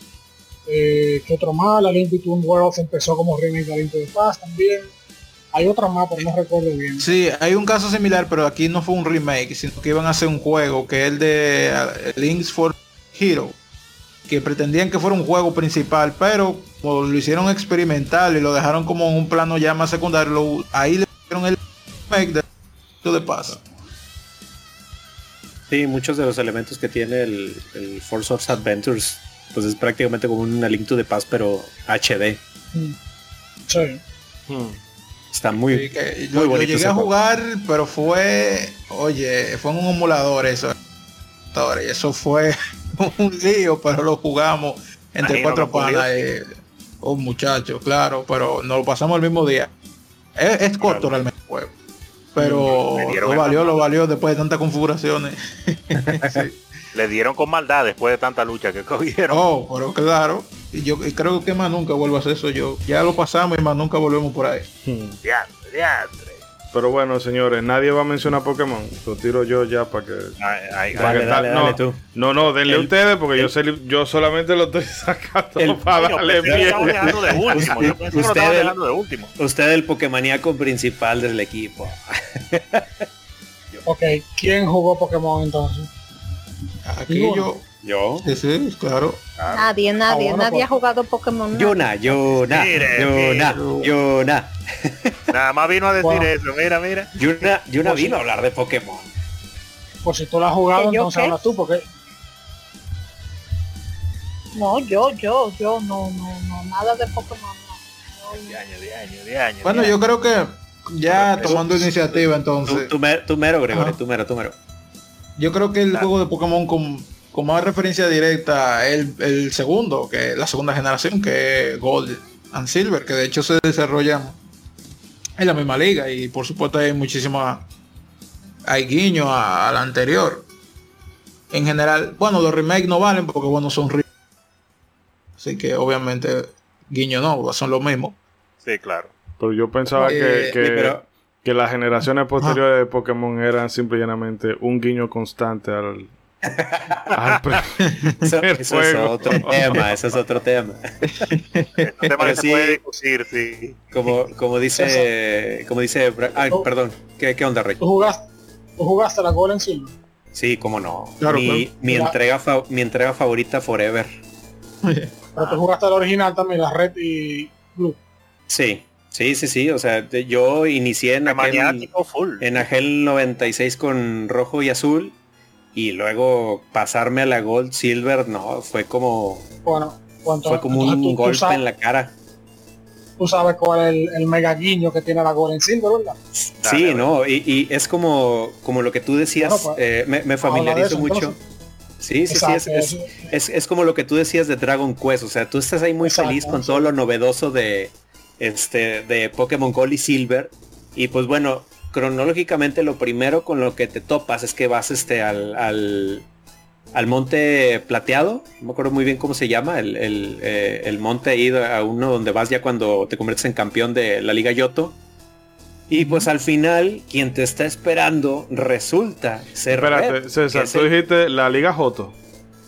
Eh, no, esa es, otra liga. es, esa es la liga incluyente en el mundo de Pokémon. Yoto. Sí, Yoto, Yoto. Pokémon Yoto. Sí. En español lo dijeron así, Yoto. No, tenía que decirle Yoto. Eh, eh, ya, ya, ya, tenía ese chiste guardado para cuando habláramos de Pokémon, ya, ya. Bueno, total. Ya, eh, ya cuando vas como campeón te topas con Red, que es el protagonista que tú eh, controlaste en el Pokémon rojo y te enfrentas, pues se puede decir con el equipo que él usa más en el anime. Más que nada, no, ah. tanto que usa Ash realmente. Sí, que usa Ash, ándale. O sea, eh, está muy, está muy parecido. Dale, está, exactamente. Entonces, es el primer guiño con el que te topas, enfrentarte a Red. Y de ahí pues obviamente tú estás ahí con, todo lo de Pokémon Gold y resulta que te dan acceso a la región de Canto, que es todo el mapa eh, o la mayoría del mapa que tú pasaste en Pokémon eh, rojo y azul. Y eh, ese juego yo lo jugué con mi hermano, con mi hermano menor. Entonces cuando nos topamos con eso, oh no, la verdad que fue un... fue una explosión como que, ¿qué? Es el mismo mapa del juego que ya pasamos, no puede ser. Y este, inclusive, este, eh, pues hay chance de que vayas allá a los gimnasios anteriores y todo. Y digo, la verdad es que, o sea, te da un sentimiento muy padre el, volver a pasar por, por canto ya visitando la región como el campeón de, tu liga. Y no, la verdad es que es un juegazo. Y obviamente no puedo dejar de mencionar que todo eso es gracias al señor Iwata. Eh, porque pues en ese tiempo, este, él se metió a, los fregazos a, programar con, junto con todo el equipo de, Pokémon. Él logra eh, hacer herramientas de compresión lo suficientemente eficientes para meter las dos regiones en un solo cartucho de Game Boy, eh, lo que pues obviamente fue un milagro tecnológico para ese entonces. Y pues gracias a que tuvimos... hicieron muchos de esos milagros. Que, tuvimos Sí, exactamente. O sea, entonces, eh, gracias a Iwata fue que tuvimos este mega guiño, este, así de, del tamaño de los guiños este, que, que mencionaban ahorita en Dragon Quest. Entonces, la verdad es que eh, esa es una de las cosas por las cuales Pokémon Gold y Silver es, es mi Pokémon favorito para siempre. La verdad es que es un juegazo. Claro, y, con razón. Que por cierto, a Red, de hecho, eh, a lo largo de la Pokémon eh, Sol y Luna. Un momentito, soy yo, el único, soy yo el único que ¿Ah? por el momento como que se le pierde a Bragi. Sí, no, te, cortaste en lo primero que mencionaste, Bragi. Ok, repito. que, que de hecho, eh, ¿se escucha bien? Sí. Sí, sí, sí, Ok, eh, volvemos a ver a Red ya en la, en la Pokémon Sol y Luna. Y lo interesante ahí que me gusta, ya, ya no es la misma sensación. Silver, porque ahí fue la primera vez pero es interesante verlo porque aquí él está adulto. Ah, y también está, eh, blue, o green o imagina como lo ponían. Eh, el, que sabe sabe, entendió. Eh. el punto es que ahí ya se ven más creciditos, cosa que nunca pasa con Ash. Siempre está un carajito ahí. Toda la vida, niño. Sí, ese es un muy buen niño. Fue interesante verlo así adulto y también de nuevo con su equipo. Y lo interesante es que tú puedes elegir, o sea, tienes que elegir entre uno de los dos, pelear con Blue o pelear con Red, pero Órale. tú sabes que es el favorito, pero tú nunca habías peleado con Blue. Y sí, es un guiño directo también. Justo la nostalgia. Exactamente. Como debe ser, debe ser cosas así, regalito para los veteranos. Exactamente. Así mismo. Bueno, y de ahí habrá muchas cosas. Ahí ahora estaba recordando otro guiño muy interesante también, que sucedió con este juego con Breath of Fire y Breath of Fire 2 de Super Nintendo y también en, que están en, Game Boy, Game Boy Advance. Que tienen unos uno quillos muy sutiles, aparte de que obviamente es el, el mismo mundo, pero 500 años después, etcétera, etcétera. Eh, Breath of Fire 2 tiene un, uno de los... De hay muchas referencias, claro está, eh, a la 1. Pero hay una que es bien graciosa, que es eh, una isla especial que uno se encuentra, que está colocada en el mapa de una manera que si tú vas viendo el mapa no, de manera normal ni se ve. Tienes como que estar pasando por esa área, entonces el juego como que mueve un poco el mapa y se ve esa isla que está ahí por bien arriba, muy, por encima de la línea regular de visión. Y es una isla que tiene la particularidad de que varios de los enemigos clásicos y más comunes de, de Breath of Fire, como son pues la, las babosas estas, las cabezas que tienen como un pico de pájaro, que tienen varias pullas y unos mosquitos, unos mimes que andan por ahí. Te este, salen ahí, pero son gigantes, pero gigantes como, como, increíble, como no se ve normalmente en juegos principalmente pixelados, y menos en Super Nintendo. Unos pixeles gigantísimos y fuertísimos esos enemigos. Y obviamente esa, ese sitio es así inolvidable por eso. Y pero ese sitio tiene una, esa isla tiene una sola casita muy interesante. Cuando tú entras, te encuentras a dos personajes ahí adentro que están ahí para nada, nada más para que tú lo veas, pero que son un guiño muy interesante, porque hay uno que está, que es igual a uno de los protagonistas de la 1, claro está, que es Bo, que es el, le dicen hombre lobo, pero yo le digo el lobo hombre, porque realmente es más un lobo con forma de hombre que un hombre con forma de lobo. Que aparece ahí y está con otro personaje que otro que parece igual al personaje de la, de la parte 1 que es Karn que es un hombre que este es al revés porque este supuestamente es un humano 100%, pero para mí él era un hombre mono, de lo feo que es. pero el caso es que estos dos personajes, tú los encuentras ahí, son idénticos, pero ellos no son, porque esto es 500 años después. Ellos claramente, cuando tú hablas con ellos, te dicen, ¿cómo así que tú me conoces? No, no, tú estás loco, yo no te he visto en mi vida. Te dicen ellos claramente. Porque obviamente, claro, cuando uno los ve, uno ha jugado la uno y dice, wow, bro, aquí me van a ver tu personaje secreto, qué chévere, wow. Y ellos van y te hablan y lo primero que te dicen es eso, mi hermano, ¿y quién es usted? Yo no lo conozco. Que tú me conoces a mí. No, nunca en mi vida te he visto, te dicen ellos así mimito. y deben ser descendientes, obviamente.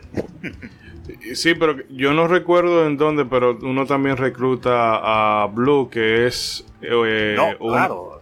una Blue es el personaje eh, constante, la variable constante de Breath of Fighter junto con Ryu y Nina, que está en todas las Breath of Fighter reales porque las 5 no se cuentan ni las 6. Porque Blue siempre anda como aburrido y malhumorado, pero eh, es con en cuanto a magia negra es la que resuelve. Sí, no, y que ella lo que tiene es su forma de ser de ella. Ella es altamente poderosa, así que ya se le importa todo. Inmortal prácticamente. Y dime tú, por hmm. eso que sale en toda la Breath of Fire. Bueno, hay una en la que no sale con su cuerpo como tal, pero igual pasa, eh, le pasa lo de Full Metal Alchemist, que ella pues se une a una armadura y anda en esa armadura y tú te pasas el juego entero con esa armadura y es Blue que está ahí adentro. Ah, mira, no, porque tengo tengo por ejemplo la, no la la 4 yo la tengo pendiente y ah, no la 4. Ahí sale Blue Blue Full Metal Alchemist. y, y, bueno, eh, no sé chicos si alguno quiere mencionar otro guiño. Sí, antes de que antes de que Yuna, antes de que Yuna mencione Chrono Trigger, que quería hablar de eso, déjame mencionar unos cuantos jueguitos menores. En Nintendo hay un juego que se llama Dragon Spirit de Namco, un juego, un juego básicamente de, de naves, pero con un dragón. El juego es una secuela de Dragon Spirit de arcade. Eh, cuando el juego básicamente hizo lo que Symphony of the Night hizo con el, la, batalla final de Dragon, perdón, la batalla final de Rondo Block que la puso como prólogo. Dragon Spirit lo hizo antes. Dragon Spirit, el primer, cuando te empieza el juego, te empieza en la última batalla del juego de la arcade. Y dependiendo de cómo tú, si tú ganas la batalla o si la pierdes, si tú pierdes la batalla, tú te vas por una ruta alterna del juego, donde el juego es más corto, más fácil, te da un final malo. Y si tú gana la batalla, como la ganaste en la original, en la Dragon Spirit 1, entonces ahí tú juegas el juego completo, con la dificultad normal y te dan el final bueno. Eso fue, yo obviamente nunca había jugado la Dragon Spirit de arcade cuando jugué la de Nintendo, Eh, yo nunca yo nunca entendí de dónde venía eso, o sea, por qué el juego empezaba de esa manera tan extraña. El prólogo, tú si perdías, te por un lado. Eso para mí ese entonces era demasiado avanzado. El juego tiene una música increíble, eh, me gusta mucho el juego. Ya después con emulación, porque yo entendí que había una Dragon Spirit. Y bien, queridos amigos oyentes, hemos tenido un pequeño percance del que posiblemente ustedes no van a notar más que la pequeña interrupción y lo brusco de, de esta reintroducción, pero bueno, hemos tenido un problema con la PC, han pasado unos días aunque ustedes no lo noten y bueno, Rey, eh, retorno contigo y nos ibas comentando de ese guiño que aparecía en Dragon Spirit.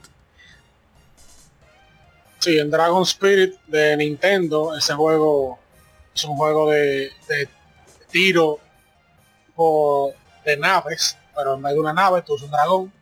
El juego es muy bueno, un soundtrack excelente. En realidad el juego es una secuela de, de, una, de la primera que salió en arcade. Pero cuando lo jugué yo, nunca había jugado la versión de arcade, solamente conocía la de Nintendo. Yo nunca entendí que al principio uno empezaba eh, en, un, nivel, eh, uno llegaba a un jefe y dependiendo si uno le ganaba el jefe o si perdía, el juego se iba por direcciones diferentes, la historia cambiaba. Eh, en ese entonces para mí eso era demasiado avanzado, yo no entendía. O ya con emulación que yo jugué la de arcade, yo entendí que ese nivel inicial es la última batalla eh, del primer juego. Entonces, básicamente lo mismo que hizo Symphony of the Night, la última batalla de Round of Blood, pues ya Dragon Spirit lo había hecho antes. Eh, y saber eso fue muy muy interesante como que lo, avanzado que estaban en la, época que hicieron ese juego que fue como 88 89 creo no, no recuerdo ah, también otro juego que hizo algo similar a lo que hizo Super Metroid visitar el área de, la, del juego anterior en Wonder Boy es una serie de juegos que tiene muchas, muchas, muchas secuelas bien confusas. Eso empezó, empezó como Wonder Boy, se dividió en Adventure Island, y siguió Wonder Boy por otro lado, y ha tenido muchos nombres diferentes. El punto que la tercera eh, le ha salido un remake recientemente que se llama Dragon's Curse. La tercera tú visitas el, último castillo de la, de la, del anterior, de la Wonder Boy y, Monsterland, de la segunda. Eh, castillo medio destruido, tú lo visitas. Eso fue también algo, algo bien chulo. Eh, también tenemos en la Kirby, Kirby's Adventure, la de Nintendo. El juego obviamente es en color. No, la primera no, la primera fue la de Game Boy. Ah, sí, es verdad, la Game Sí, la Nintendo fue la segunda. El juego obviamente es en color y, pero en el último mundo hay unos niveles, un nivel que uno entra, en el que uno repasa o visita niveles del primer juego y uno lo juega en blanco y negro. Lo cual fue algo de verdad Muy eso. para que se note que son los viejos. Para que se note que son los viejos, lo pusieron en blanco y negro. Exacto. y, como que y como que es algo que les gusta mucho hacer en la franquicia porque si en el juego de Kirby's Epic Yarn, el que salió en Wii, el que es todo así como de estambres, eh, también el, pues se supone que todo el juego se desarrolla en el, como que en el reino de los hilos, no me acuerdo cómo se llama, pero en fin, en el último mundo, este es, haz de cuenta, eh, Dreamland. Entonces es el primer mundo, este, pero en, de todos los juegos de Kirby, pero con hilos y con la misma canción de, del primer nivel de Kirby. Ahí bien, apelando a la nostalgia y a la experiencia de los jugadores que son fanáticos fieles de la saga. Señores. También técnicamente... ¿Sí? Ah, no, también termina la idea, que me vinieron eh, dos guiños así rapiditos a la cabeza. Ahora sí, técnicamente en la Kirby, Kirby Superstar de Super Nintendo, no cuenta como un guiño porque no es que tu visita anteriores, pero básicamente tiene un remake de la Kirby de Game Boy. Un remake reducido, un mundo tan más, corto, tiene menos mundo. Pero eso también fue bien, bien interesante como jugar ese, ese, mini remake de la Kirby Ah, perfecto. Que me vino a la mente eh, el primer, el, el, último jefe de ActRacer 2 vuelve a aparecer en, en, el de la 1. En el de la 1 sí vuelve a aparecer en el de la 2, me parece. O no sé si era que había que entrar un password o algo por el estilo. Sí, un, paso, un password secreto que tú peleabas contra el jefe, sí, de verdad. Y en Illusion of Gaia, que si tú logras conseguir las, creo que son, ¿cuántas gemas son? ¿50 o 99? Tú puedes... 50. Sí, entrar a la zona donde eh, tú peleabas con el primer jefe de Soul Blazer. Verdad, sí. Ah, sí, verdad. Pero, pero es súper incómodo de conseguir esa jodienda. Me lo encontré más difícil ahí entonces, como que, como que extraño. Digo, ¿y qué es esto? Y me metí a la mano Después de ya haber acabado la Soul Blazer, que, recientemente fue que la jugué. Eh, excelente, que tienen todita. Sí, sí, eso no se le puede cuestionar y, y el trabajo que han hecho con el remake o remaster HD, como le quieran decir, de la última, de el primer Racer que ha salido ahora, el Reina Science, o como se pronuncia, eh, lo han modernizado. Quizá ha perdido un poquito ese toque orquestal y, y está como eh, más moderno, más tirando al rock, pero está muy, muy chulo. Definitivamente, bastante. Y fue una agradable sorpresa, yo no me lo estaba esperando para nada eso. para nada. Yo hubiese querido que el apartado artístico pareciera menos de juego de móvil, pero eh, contando como ese Square eso es más de lo que pudiéramos esperar, porque yo no hubiera... A, a principio de 2021 me dicen, mira, este año sale un remake de Ark Racer y yo no se lo hubiese querido a nadie. Pero para nada, que esa, esa curva yo no la vi venir, ¿no? Quedó chévere porque fue algo como, como interesante. Es como usted dice, quizá no tuvo el presupuesto más grande y quizá por eso no tiene mejores visuales, pero aún así yo me encuentro los visuales bonitos y, y lo principal es la sorpresa, o sea, para viejos fans que jugaron ese juego que no había tenido pues nunca otra continuación, otra, otra, nada nuevo en tantos años, eh, que salga un juego así que prácticamente es un juego de nicho, Mm. y que le hayan hecho ese remake es una sorpresa, gran sorpresa primero y segundo algo como agradable. Es bueno que, que se vea las compañías de vez en cuando haciendo cosas fuera del, del protocolo, porque aquí ahora las compañías, ahora como la industria de los videojuegos ha crecido tanto y se invierte tanto dinero, solamente se quieren ir a las cosas seguras, a las cosas famosas. Y es interesante ver eso. Eso es como un, un guiño al pasado, ese juego. No, no en el juego en sí, sino en la forma en que las compañías se manejaban, que experimentaban de vez en cuando experimentaban con alguna que otra cosita a ver si se pegaba, invitándole poco, pero dejándolo a ver qué tal. Ahora todas las compañías quieren que los juegos sean triple A todos, ya. Por eso es que los indies le han comido una cuota del mercado. los triple A vende? Claro que venden, pero no, no todo puede ser triple A. No todo puede ser triple A y las compañías no eran así. Las compañías antes tenían su juego triple A y sus pequeños equipos que hacían sus otras cositas para variar y crear cosas nuevas. Pero ahora juegos, juegos más medianones, claro. Claro, lo que pasa es que se metieron, cuando crecieron la industria, al crecer la industria, pues obviamente se involucraron gente con más dinero, con más inversionistas, más compañía publicitaria, llegaron los mercadólogos, llegaron los estudios de mercado, y entonces ahí fue que dañaron la cosa, porque entonces empezaron a, hacer juegos en base a tendencia. A la tendencia tiene que ser esto, Todo tiene que ser súper cinematográfico. No, y, y, de moda. Y ahí es cuando tú miras la diferencia entre el número de porcentaje, entre comillas, crítico y la cuenta de banco de ellos. Si, la, si, si, la, si las cifras superan los ocho ceros en la cuenta de banco de ellos, a ellos no les van a importar tener un 50 en Metacritic. a ellos no les va a importar eso. ¿Por qué? Porque lo que ellos quieren es que se venda. Independientemente de se sabe, pero es bueno ver que se experimenta un poco de vez en cuando, no todo tiene que ser lo que digan las tendencias, a veces que hay que salirse un poco del molde para descubrir cosas nuevas.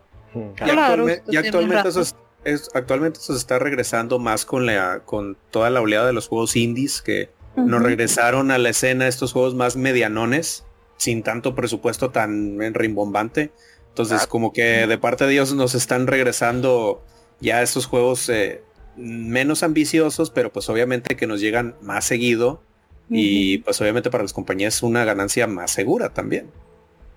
Claro. Bueno, yo de todo esto lo que espero es que el Racer Renaissance venda lo suficiente para que Tomoyoshi Miyazaki pueda pagar las deudas y deje de estar de fugitivo. Eh, César, tú querías también mencionarnos un par de guiños más. Ah, bueno, eh, por ejemplo, en Mega Man X4, este, en el nivel de Frost Warless, cuando tú recién inicias el nivel, en el fondo se puede ver el cuerpo congelado de Blizzard Buffalo, que era el jefe al que tú te enfrentaste en Mega Man X3. Entonces está muy, o sea, está muy impresionante eso. La verdad es que la primera vez que me lo, que me lo topé dije, ay, es el Mega Man X3, está muy bien. Este, y luego Mega Man X5, este, pues como se supone que este iba a ser el cierre de la, de la franquicia, pues obviamente estuvo muy lleno de bastantes este, guiños, pero pues, obviamente tu tío Capcom tenía otros planes y le echaron a perder todos los guiños en, este juego. Por ejemplo, el, más que es McWallen, este eh, Maverick que es como una ballena, el tema que tú escuchas eh, en el audio es el tema de Bubble Crab de Mega, por ejemplo, que ahí pues, bueno el, remake que le hicieron al tema. Este, y luego, por ejemplo, ya más adelante, en el primer nivel de en los últimos niveles, ese primer nivel es un remake del nivel de Quickman de Mega Man X, de, Mega Man 2, perdón, de Nintendo. Y el, el nivel que sigue de ese Zero Space es un remake de el primer nivel de la fortaleza de Sigma, pero de Mega Man X. Y eh, así esos niveles como jefes finales tienen también, tienen también enemigos eh, anteriores de la franquicia, como por ejemplo el Yellow Devil de Mega Man 2 de Nintendo. Y Rakda Bangta eh, de Mega Man X, este enemigo que parece un cara, que no sé si se acuerdan de él, vuelve a salir en Mega Man X5. Diante, tú eso no lo sabía. Yo, no la he acabado la X5. La jugué hace muchos años y pasó algo. No la, no la terminé. Jugué la X6 y sí la acabé. Le di durísimo y mm. me quedé con esa deuda. Estoy pagando deudas este año. Esa es otra que voy a ponerle en la lista. Hmm. Pero, Pero tremendo guiño. Sí, sí, tremendo guiño de la X1 a la X5. Wow. Y bueno, ¿no querías mencionar algo de, de Stark Fox? sí, señor. Se viene, un poquito más adelante, pero lo vamos a traer porque el guiño, el, guiño lo, valida. Sí, muy bien. Eh, por ejemplo, en Star Fox Assault, digo, ya ven que Star Fox es una franquicia que continuamente se resetea y que continuamente se reinicia, pero eh, pues eh, hubo algunos juegos que sí tuvieron continuidad en el tiempo y por ejemplo en Star Fox Assault, que es el de GameCube, bueno, el segundo juego que salió en GameCube, eh, una de las misiones que tú tienes para combatir a los famosos Aparoids, que son los enemigos de, ese juego, toma lugar en Dinosaur Planet. Este Dinosaur Planet es el planeta donde se desarrolla todo el juego, vaya la redundancia, de Star Fox Dinosaur Planet, el juego que primero salió para, para GameCube. y de hecho te vuelves a encontrar con Tricky, un Triceratops que acompañó a Fox o fue como el sidekick de Fox en Dinosaur Planet. Te, vuelves a encontrar con él, pero ya más, más adulto, más crecido, este, creo que ya como rey de su tribu, pero eh, es un buen guiño y pues digo, es, de los pocos guiños que tiene la, la saga Star Fox por estos continuos este, reseteos que le ponen, pero pues la verdad es que fue ahí un, muy buen, este, una buena remembranza al, juego anterior. Ah, bueno, mira que Star Fox es una saga que yo tengo un poco pendiente. Ah, bueno, eh, bueno, te doy paso a ti, Rey, que de seguro está más familiarizado que yo con ella. no, había una Star Fox, no recuerdo si la 64 o la Assault, que tú peleabas con el jefe del primer juego. Primer. Sí, sí, una pues ruta alterna. Sí, de, de hecho, sí, en, el 64. Si tomas la ruta alterna de los este, anillos de piedra, te vuelves a topar con el enemigo del primer Star Fox. Digo, eh, ahora sí que en, nuestro, en nuestra realidad sí aplica como, como guiño, pero pues eh, te digo, se supone que el, el, de 64 es un reinicio, o sea, hasta te vuelven a contar toda la historia, pero sí, o sea, te vuelves a enfrentar al, enemigo del, primer Star Fox de Super Nintendo. Sí, mira, bueno, como quieran, aunque reiniciara la historia. Mira si yo estoy tan perdido que yo pensaba que la Saul era la de Wii U. Y no, que por eso... No. Sí, sí. No, sí, sí, está bien, está bien traído, está bien traído. El de Wii U es el Star Fox 0. Se pueden decir todo lo que quieran. Star Fox 64 y Star Fox Super Nintendo son completamente diferentes, así que definitivamente cuenta como un game. Sí, sí, te digo, o sea, en nuestra realidad cuenta como guiño, pero pues en, el lore que les encanta reiniciar cada que les da la gana, ya echaron a perder cualquier guiño posible. Y bueno, rápidamente para ver si alguno lo quisiera comentar, que este guiño es uno de los gordos, gordos de verdad. Eh, en el Metal Gear Solid 4, eh, entrega que no he tocado, increíblemente. Le, he dado muchísimo a la 5, pero no, no, no, me he devuelto a la 4. Y es eh, que eh, Shadow Moses está totalmente recreado, que en ese momento eh, te vuela la cabeza por el tema de que es con tecnología de última en ese momento. Recordemos también que Kojima en esos días le gustaba hablar mucho, ¿no? Que 50 gigabytes no son suficientes para la visión que yo tengo de Metal Gear Solid 4 y demás. Este charlatán pero se nota. Nada es suficiente. Sí, se nota eh, que, óyeme, le pusieron detalle y la música de fondo que tiene la escena lo acompaña bastante bien. No sé si alguno eh, lo jugó, lo recuerda.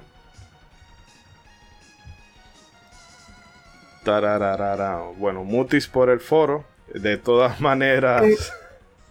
Eh, le recuerdo a los amigos oyentes que hace un par de programitas atrás estuvimos hablando del primer Metal Gear Solid, a donde está la verdadera o la original eh, Shadow Moses, que pueden ir a escucharlo y esperamos que lo disfruten. Eh, Yuna, que te tengo silenciosa por ahí. cuéntame algo de Resident Evil 3. bueno, mi referencia está un poco borrosa eh, mientras me acuerdo, eh, yo quiero tocar una referencia que hay de un videojuego que, eh, como estábamos hablando detrás de escena de los juegos pocos conocidos, pues me gustaría tocar referencia de Galerians. No sé si ustedes lo conocen. Oh, sí. claro, claro. Bueno, en la segunda parte, Galerians Ash, que yo yo de la primera, del primer Galerians, del primer juego, yo lo jugué, pero nunca lo terminé. Tuve que terminar, como me gustaba mucho la historia y mi nivel de inglés era súper deficiente. Pues yo, los últimos, la última hora, como quien dice, de juego, yo la terminé, fue viendo un walkthrough para entender. Pero entonces ocurre que en la Galerians Ash al inicio, después de todo el desmadre que se arma eh, al final de la primera, aparece eh, Rion. Y entonces tú te quedas como que, pero ven acá Rion, tú, y tú, tú te moriste, ¿qué tú haces aquí? entonces eh, tú terminas peleando otra vez. yo creo que también se parece un poquito a la referencia que hicimos con Castlevania tú terminas peleando con Doña Dorothy eh, otra vez para rememorar un pequeño resumen del primer juego y para que tú entiendas por qué los eventos de la Ash están eh, tomando lugar. Y yo en aquel entonces yo estaba muy poco familiarizada con eso de las referencias. Y porque yo jugué Resident Evil fue mucho después de Galerians. Y quería agregar ese, ese guiño de ese juego. Eh, que, de Galerian yo solamente vi la película, que creo que era... El resumen, eh, la película es básicamente toda la cinemática del juego. Exacto. Qué fácil, se lo ganaron. No, pero o sea, te ayuda en cierto sentido eh, a que tú lo entiendas, porque para tú entender completamente la historia de Galerians, el primer juego, tú tenías que fajarte a leer eh, los documentos y todas esas cosas para y adicional más lo que a Rion le, le dicen. Y cuando tú te das cuenta que Rion en realidad era un clon, que tú te quedas de que pero, pero yo soy el verdadero, no mi estimado, yo soy el verdadero y me llamo Caín, mucho gusto, todo emo ¿eh? y y la verdad fue algo como que muy chocante. Entonces, en la película eh, te supieron resumir todo. Fue fácil de entender. Digo, el que lo jugó. Eh, claro, claro. Para que tenga noción. Sí, yo tengo la película por ahí guardada, by the way. Dios mío, que viva la piratería. Digo, perdón. Entonces, eh, volviendo a Resident Evil, el guiño es de cuando en Resident Evil 3 Nemesis, ustedes saben que Nemesis es el novio celoso de la relación. La mujer tóxica, pero en hombre, el hombre tóxico. Oye, pero tú estás ventilando tu, tu vida personal por aquí. Y desahogándose. Eh, ustedes saben, eso es terapéutico. Entonces, entonces eh, hay una escena en la torre del reloj donde Nemesis infecta a Jill y ocurre, o sea, si a Jill no lo hubiesen infectado, si Carlos no se hubiese ido para el fin del mundo, digo, perdón, para el hospital, a buscarle, ustedes saben que Carlos era un sim de Jill, en cierto sentido. So, si él no hubiese ido a buscar la última cura que quedaba, porque aparte yo tengo entendido que Nicolai destruye el rastro de la cura del virus T, Leon y o creo que Leon o Claire, yo creo que Leon sí, ellos se hubiesen encontrado con Jill pero tomando en cuenta que Jill se tomó una pavita ahí eh, en, su proceso de infección, que yo creo que duró, creo que fueron casi dos días o un día entero. Ahí, que alguien me corrige en los comentarios. Sí, ella se echó su pavita cómoda. Eh, si no hubiese sido por esa circunstancia, ellos se hubiesen encontrado, lo cual es, es bastante interesante tomando en cuenta las locaciones y, los y, cercanas al hospital y a la iglesia donde estaba Jill. Que ellos pasaron por ahí, pero pasaron muy breve. En la remake también, eh, no sé si ustedes la han jugado, pero en la remake hay una referencia que es, eh, creo que en la Resident Evil 3, eh, no, 2, hay una escena en donde Carl, ¿Es Carlos? No, creo que Leon, sí, Leon o Claire, en la estación de policía, pasa por un lado del baño, creo. Y hay una, hay un hoyo en la pared, grandísimo. y tú dices que, no. Y tú alegas de que no, eso de seguro fue Mr. X que pasó por aquí y la rompió.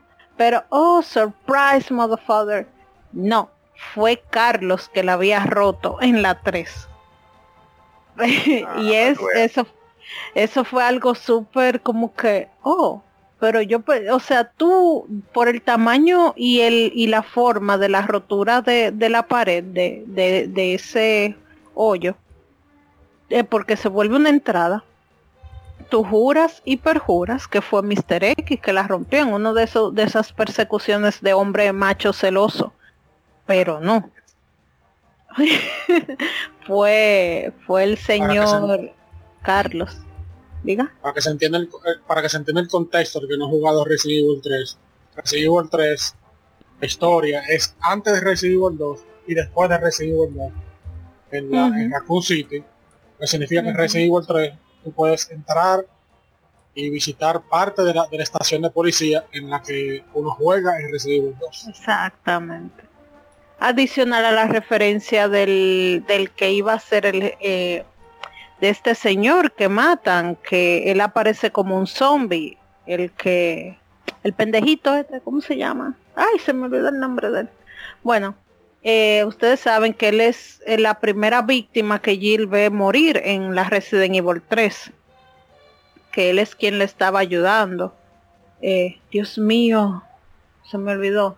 Pero el asunto es que él aparece como un zombie en la Resident Evil 2, lo cual eh, muchos dicen como que lo contradice porque tú piensas que, que se supone que Nemesis está aparece en la 2, en la 3, perdón, y que la 3 está después de las dos, de la 2 en sentido cronológico. Pero nada que ver, es que prácticamente ellas se desarrollan en el mismo lado pero con diferentes diferentes circunstancias. Eso ocurre. Andan por tu lado, un poco antes, un poco después, pero andan andan ahí mismo, ahí mismo. Se, topan en varias, varias partes que había un sándwich. Exacto. Resident Evil 2, Resident Evil 3, Resident Evil 2. Había que sacar esos cuartos. Pero vale la pena, vale la pena ese tipo de guiños. Pero el que el que no pueda, el que yo vuelvo a hacer énfasis en Galerian, señores, jueguenlo, jueguenlo. Ese juego es una joya junto con Rule of Rose. Ok, me fui lejos, pero Qué bueno. Tienes mucho autocontrol que no metiste falta al frame en, la colada, pero bueno. Ay, puedo, puedo, puedo, puedo. No se lo recuerde, no se lo recuerde. En Fatal Frame 3, usted eh, hace referencia a los finales malos de la Fatal Frame eh, anteriores. Adicional de que obviamente está la protagonista de la primera Fatal Frame. Porque ustedes saben que la historia de Fatal Frame 3, eh, perdón, es que yo soy fanática de Fatal Frame. ustedes saben que en la Fatal Frame 3 la villana eh, ustedes saben que esos juegos siempre tienen unos asuntos con una secta rara y, una y, ellos yo no sé por qué, pero tienen una maña de querer sacrificar mujeres. A ellos les encantan sacrificar mujeres, no entiendo por qué. Pero la mujer es, es lo mejor para sacrificar, según lo que se ve en la saga, a excepción de la Fire Frame 2, que, que, que lo que sacrifican son gemelos no importa si son hembras o varones, siempre son gemelos. Pero en la Feira Frame 3 ustedes saben que la villana eh, tiene que tomar eh, como que eh, los, los pesares de las personas que tienen ya sea un cargo de culpa, que es por lo regular a donde se dirigen. Entonces, ahí si tú obtienes el malo de la Feira Frame 2, donde la protagonista se va y deja a su hermana. Tienen que jugar las, las dos, perdón, spoiler.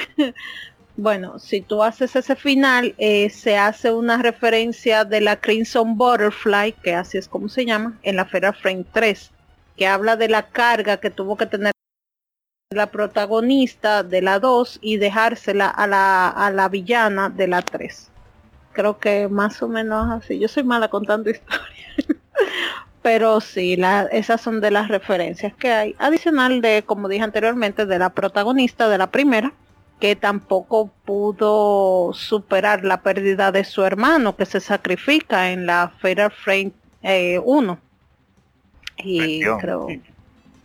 ¿Eh? No, mira, eso es puro Romeo y Julieta ahí. Olvídate, eso, es Romeo y Julieta, cada rato uno sacrificándose por el otro. De hecho, la protagonista de la Feria Frame 3, ella, eh, su, e, ella tiene un accidente junto con su novio, en donde su novio muere. Entonces ella como que tiene ese peso de conciencia por, por lo que ocurrió. Y, y, debido a que su novio también estaba investigando eh, cosas de la, porque también ocurren en mansiones y eso.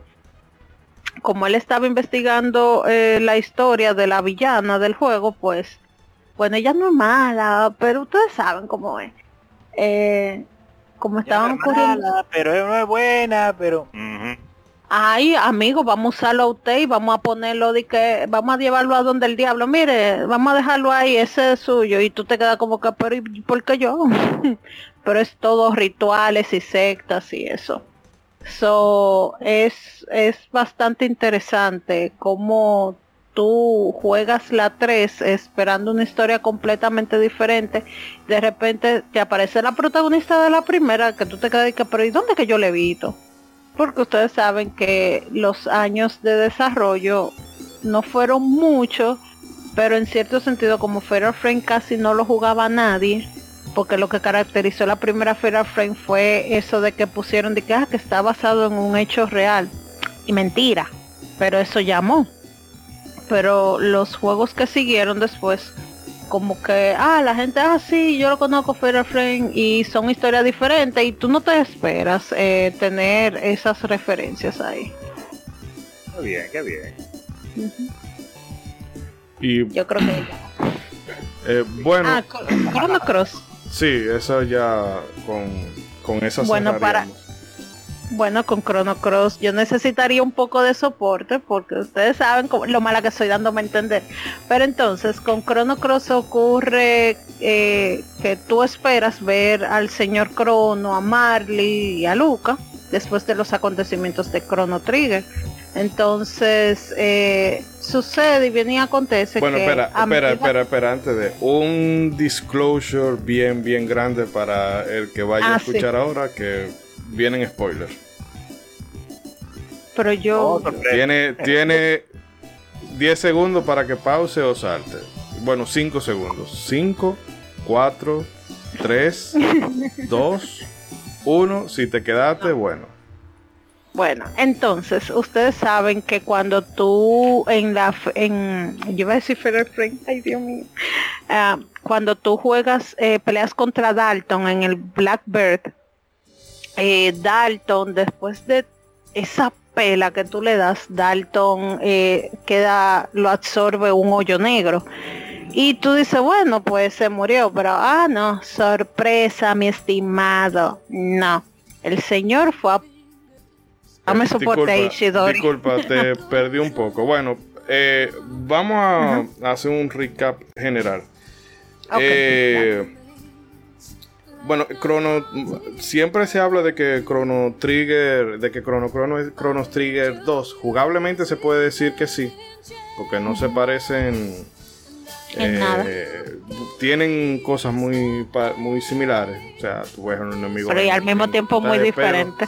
Sí, son muy distintos y eso, y hay tech combinadas, pero yo entiendo que ese juego pudo haber usado más si se centraran, si se hubiesen centrado en, qué sé yo, eh, 6, 10, 12 personajes como mucho, Exacto. en vez de tener 42 o 40 y tantos.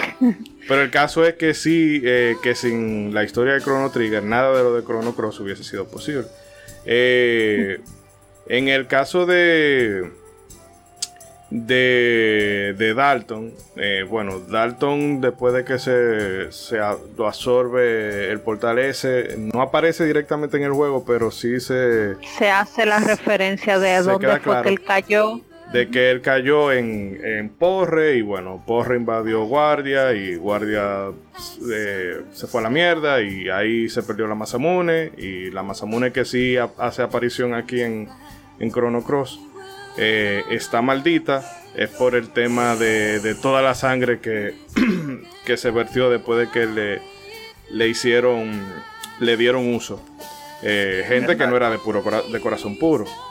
Eh, también tenemos eh, que ese es el guiño más claro a, a Chrono Trigger, que es cuando tú peleas con Miguel, que es el amigo de pap- del papá de Serge, que es en la plaza de Lina, en, en el Lin Square, Ah, eh, sí. que está la campana y ahí te van a partir la madre, porque Miguel, tú lo ves, es- ese combate es épico, Ronzo. Porque Don Miguel está con su bretelle, unos sombreritos y tú ven acá, y este tigre. Y, Tú aspirando a que le vas a ganar como que nada es nada porque su apariencia engaña. Y ese, yo creo, bueno, en ese juego nosotros siempre teníamos tres, tres cucos que eran eh, Miguel, Garay y Darío, que Agaray. te la a poner sí o sí. Pero en el caso es que ahí en la plaza, en el Link Square, tú te encuentras con. eh, no son directamente Crono, Luca y, y- y Marle, pero son eh, sus representaciones espectrales. Porque en ese lugar donde tú te encuentras eh, en, en la plaza, es como básicamente una papelera de reciclaje de donde todas las líneas temporal- temporales que no, que no se llegan a concretar o que se desaparecen van a parar ahí. Y luego también, bueno, antes del combate final, tú vuelves y te encuentras en la playa a, a los espíritus de Crono, Marley y Luca, que son representados aquí en, como niños. Pero sí, tiene, eh, son, es un guiño, pero también creo que es necesario porque como decía ahorita, eh, sin Chrono Cross, sin Chrono Trigger no hay Chrono Cross. No sé si Ronzo que también le dio mucho al juego quiera comentar algo. No, no, no, pero, Disculpe, lo perdí un poquito. eh, no estamos hablando directamente del juego, hablar de Chrono Cross en detalle. Ah, iba a decir que de hablar de Chrono Cross en, en directo, en, en general, tendría la, la mañana, la tarde y la noche. Pero eh, en sí el juego como, como pseudo secuela, por no decir secuela directa porque no comparte eh, muchas cosas del mismo estilo, pues sí tiene muchas cosas, tanto que forman parte de la historia, como esos hechos que mencionaron, como personaje, como hay uno que, se, parece a Magus, pero no es Magus, entre otros. Eh, ah, bueno, sí, Jill. Creo que sí se llama así. El Magus falsificado. El Magus falsificado. Entonces todos son guiños, obviamente, para, para Chrono Trigger. Y algunos detalles también de que no recuerdo en este momento para Radical Dreamers, que como ustedes saben, el jueguito medio novela gráfica que está en el medio de todo este show y que de donde se saca gran parte de, personajes y de cosas para Chrono Cross. Pero es un buen juego, señor, es un buen juego, una gran historia. El sistema de batalla no es lo mejor, pero es una gran historia. Y el último debió tener un ataque especial, pero es una gran historia. También una breve referencia de lo que hace Scala eh, y, a y a quienes jugaron Chrono Trigger en DS que tienen la oportunidad de batallar con Scala y Lavos que escala, no importa qué tan, eh, qué tan fuerte tú seas, tengo entendido. Eh, escala al final te dice, eh, mira, muchas gracias por participar, pero bye. La mejor de todas. Bueno, sí, que eso sería un guiño en... Un guiño a... Que esa versión final de Chrono, de Chrono Trigger a su vez tiene un guiño a Chrono Cross, que es lo más curioso. Pero ese final no... Eh, no me gusta porque fue como para limpiarse de... No sabemos cómo explicar que en una historia que gira alrededor de escala Magus no aparece. Eh, vamos a inventar esto. Pero fue lo mejor, la verdad. No, Usaron papel de baño de Scott y manita limpia de... De, de, ¿Cómo es que se llama esto? lo que se agotó cuando empezó la pandemia. El, el spray ese. No, no, no. Aparte del papel de baño.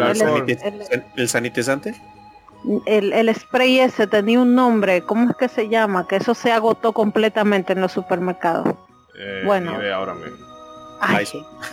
el Lysol, exactamente. Ellos se limpiaron con Lysol. Limpiaron todo con Lysol. No, pero es que eso siempre va a quedar, eso siempre va a quedar chueco, porque dime tú, en Chrono Cross Mago debió estar ahí sí o sí. Pero ya eh, el que no está porque no hace falta, amigo. No, cuando tú llegas al final de Chrono Cross, tú vas a ver que tú dices, no, este pana debió estar aquí. Eh, no debió. Pero bueno, antes de dar cierre a esto, César, tú tienes algunos de los comentarios de los oyentes por ahí.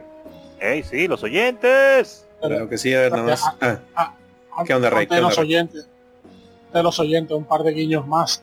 Como he mencionado para, como había mencionado Breath of Fire 2, Breath of Fire 2 hay un secreto en el que uno entra a una casa y aparece chun eh, tirando la patada rayo de ella.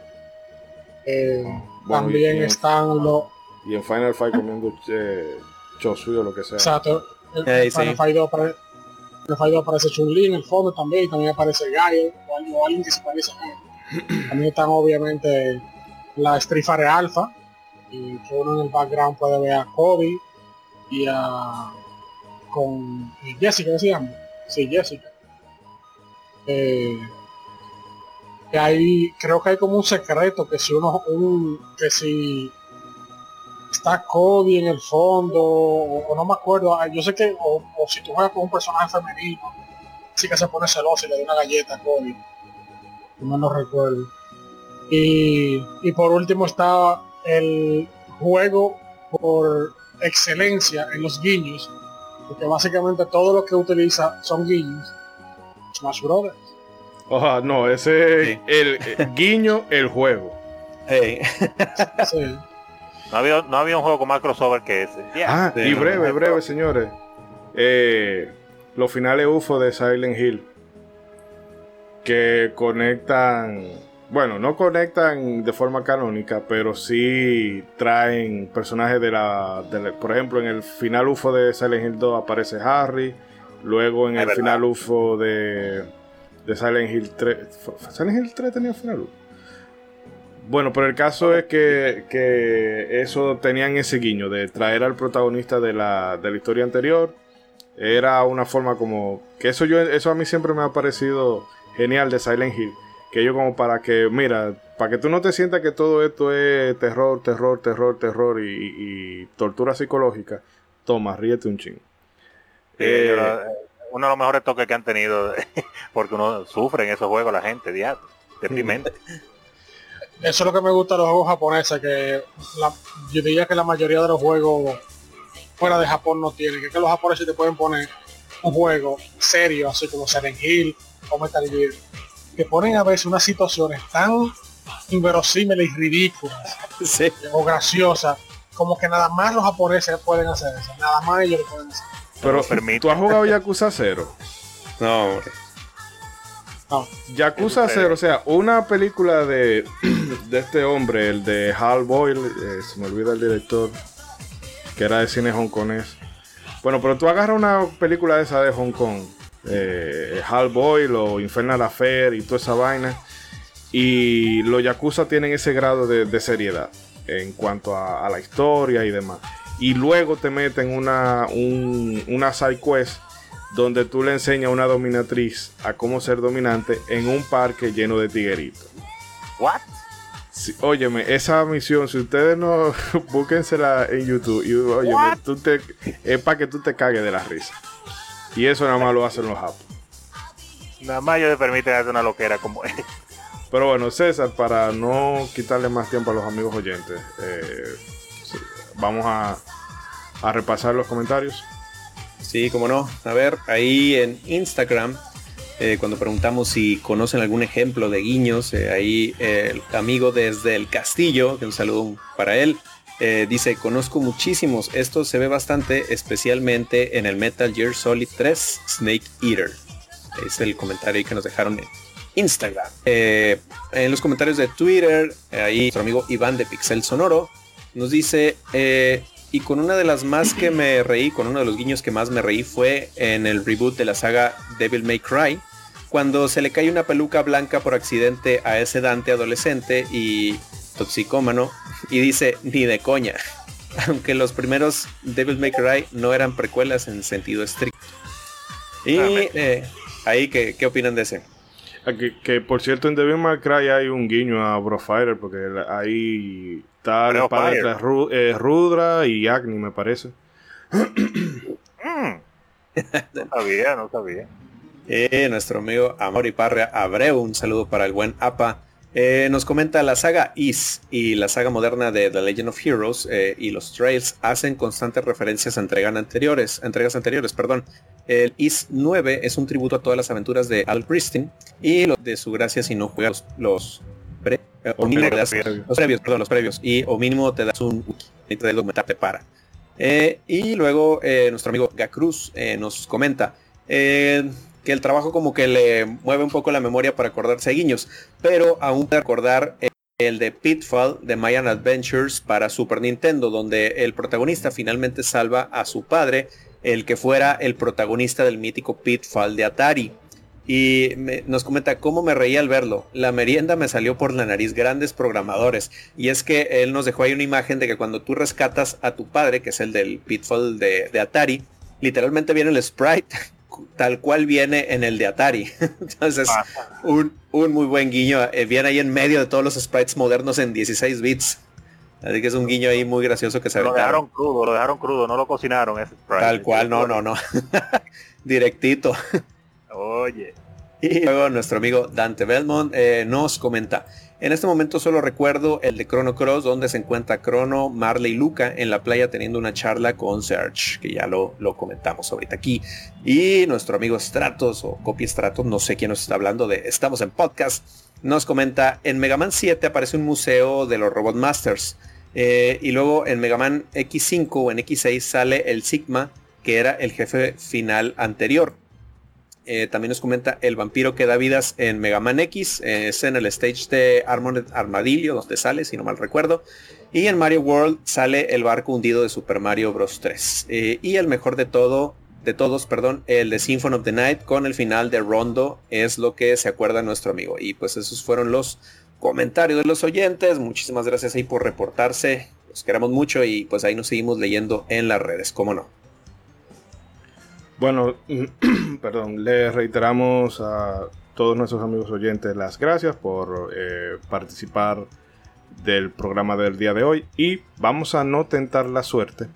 Vamos a hacer un corte y regresamos con la despedida. Ok, para allá.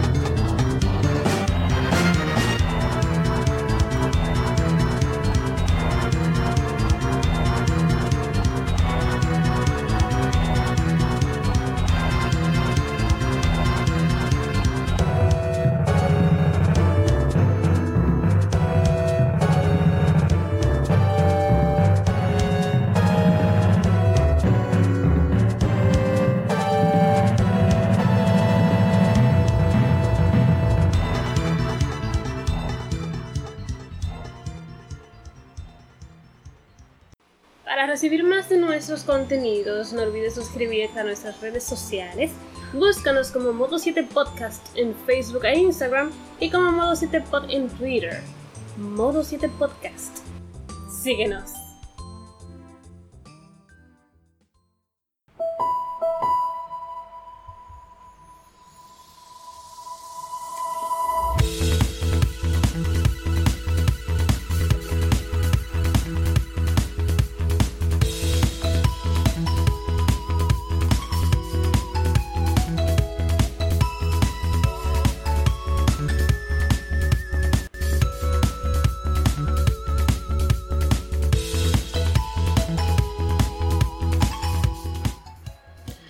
Bien, amigas y amigos, esto es todo por esta ocasión, por esta noche. Bueno, son varias noches ya, porque. Atento a Chercha, varias tuvimos, noches. tuvimos que eh, solven- solventar un pequeño inconveniente técnico, pero bueno, lo importante es que se ha podido hacer. Y la verdad no las hemos, no, no las hemos pasado de maravilla rememorando guiños y hablando de, de juegos, que es lo que nos encanta por aquí. Eh, bueno, Bragi, como te noté muy callado en el último bloque, vamos entonces a darte la oportunidad de que eh, diga las últimas palabras de cierre en el podcast. Bueno, para tu Bueno. cierre. No, claro, claro.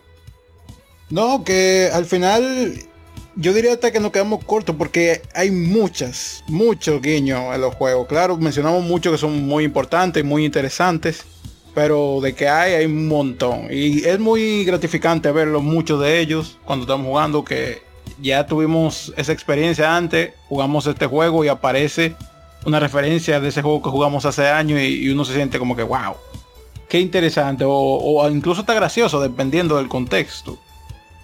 Y sí, hay muchas cosas interesantes en general, no solo de juegos a precuelas, sino de a otros juegos e incluso ah, en otros ámbitos, ya sea del cine o, o incluso de la música. Y no fue muy interesante pa- en general ver todos los guiños que ustedes mencionaron, porque obviamente uno se sabe el de su experiencia, pero el de otros juegos ni idea. Y fue muy interesante, la verdad. Está bien. No, eh, realmente es eso. Eh, sí, co- como tú dices, si nos hubiésemos puesto a rememorar cada guiño de cada juego, a, precuelas, a otros juegos, a otras franquicias, eh, el especial musical se nos hubiese quedado corto. No, pues, es solamente eh, en el con Mario yo creo que haríamos un solo programa de eso. Flashes Ya, de ponga- Vietnam. Póngale de una vez, gui- guiños a precuelas volumen 1. Con Zelda y cosas así. Ay, ay, ay. Y bueno, eh, señor Marajá, No, agradecer a las personas, claro, que nos escucharon el día de hoy con todos los inconvenientes técnicos. Eh, sentirme bien de volver así. Me sentí como invitado nuevamente. Poco preparado, pero aquí estamos. Y nada, bueno, seguimos viendo en el próximo episodio. si usted habla de poco preparado, como si este programa se hizo eh, con Bueno, pero yo era caliente, yo era caliente. ¿Lo dices en serio? Déjame para reírme más fuerte. Yo sé que las charlas libres son libres para uno cogerlo con calma, sin, prepa- sin mucho preparación, pero yo estaba más, yo estaba más frío, más frío que todo. ¿eh? Oye, oye, está como el meme de ¿Ustedes se preparan? Sí. ¿En serio? Bueno, eh, Mr. Trumpetman, ya que lo tengo por ahí. Venga, oye, antes de la despedida, eh, tras bambalinas estábamos comentando un, pues podría ser un guiño como retroactivo, que, que ahorita me acordé, y es que en Super Mario World, eh, que es del 91, eh, el- los primeros niveles se desarrollan en Yoshi's Island, que eh, años después, en el 95, es donde se desarrollaría el juego de Yoshi's Island, donde manejas a Yoshi y a Mario bebé. Entonces, pues ahí es como que una especie de guiño que pues viene funcionando como una precuela porque pues manejas a bueno controlas a Mario este cuando está bebé y tienes que salvarlo y con Yoshi entonces hay, como una especie de, de guiño extraño ¿eh? que, que- que me acordé ahorita ahí este y bueno nada más eh, pues muchas gracias obviamente a, todos por escucharnos. Muchas gracias por sus comentarios ahí en las redes. Este gracias ahí por, por sus likes por las escuchas. Eh, obviamente también nos la pasamos súper bien eh, rememorando estos guiños que pues la verdad te sacan una sonrisa porque pues te hacen recordar todas las aventuras que tuviste en un juego anterior o ciertos detalles de, algún enemigo que enfrentaste. Entonces siempre es muy agradable toparte esto y siempre es muy agradable que los desarrolladores incluyan este tipo de, detalles ahí en, los juegos. Entonces pues nos la muy bien. Este, espero que ustedes también hayan llegado hasta acá y se le hayan pasado súper bien. Y pues nada más este ahí un, gran abrazo a todos y pues antes de ahí de despedirme nada más eh, como a manera de spam este, pues ahí enviarle un saludo a, mis compadres de este, de Anuar de, del Vida de la Orquesta, Iván de Pixel Sonoro, a de, de Mega Mixtape y obviamente Alexis Carranco de City Days, porque pues ahí estuvimos reunidos este, hace poquito en, en un crossover hablando de música de videojuegos y la verdad es que nos la pasamos muy muy bien, entonces ahí un saludo para todos ellos y un gran abrazo.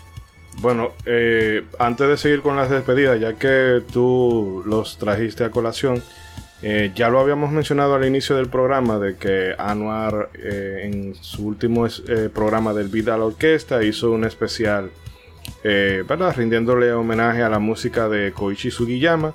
Y hace unos pocos días, en los momentos en que esto se graba, Iván de Pixel Sonoro también sacó un especial dedicado a este magnífico compositor que tiene algunas cositas controversiales en su vida, pero con lo que uno se va a quedar al final de cuentas es su obra.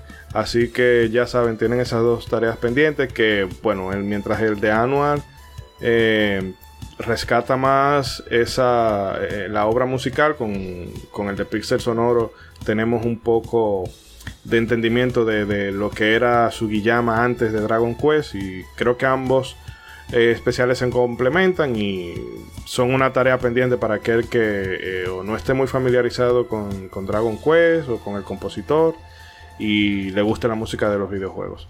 Eh, Rey, te doy el paso a ti ahora. Bueno, mi despedida es otro guiño. Todos estamos familiarizados con ese meme de la, la serie de Batman de los 60, Batman corriendo con la bomba redonda eh, en, el juego de Nintendo 10, Batman The Brave and the Bold, cuando tú matas al último jefe, deja una bomba y tú el personaje tiene que básicamente correr con la bomba así en lo alto, la bomba igualita, redonda, en lo alto, para llevarla a un lugar para, para que flote, eh, justamente en el final. Son buen buen guiño, aunque no otro juego, pero sí a la serie. Muy bien, está bueno.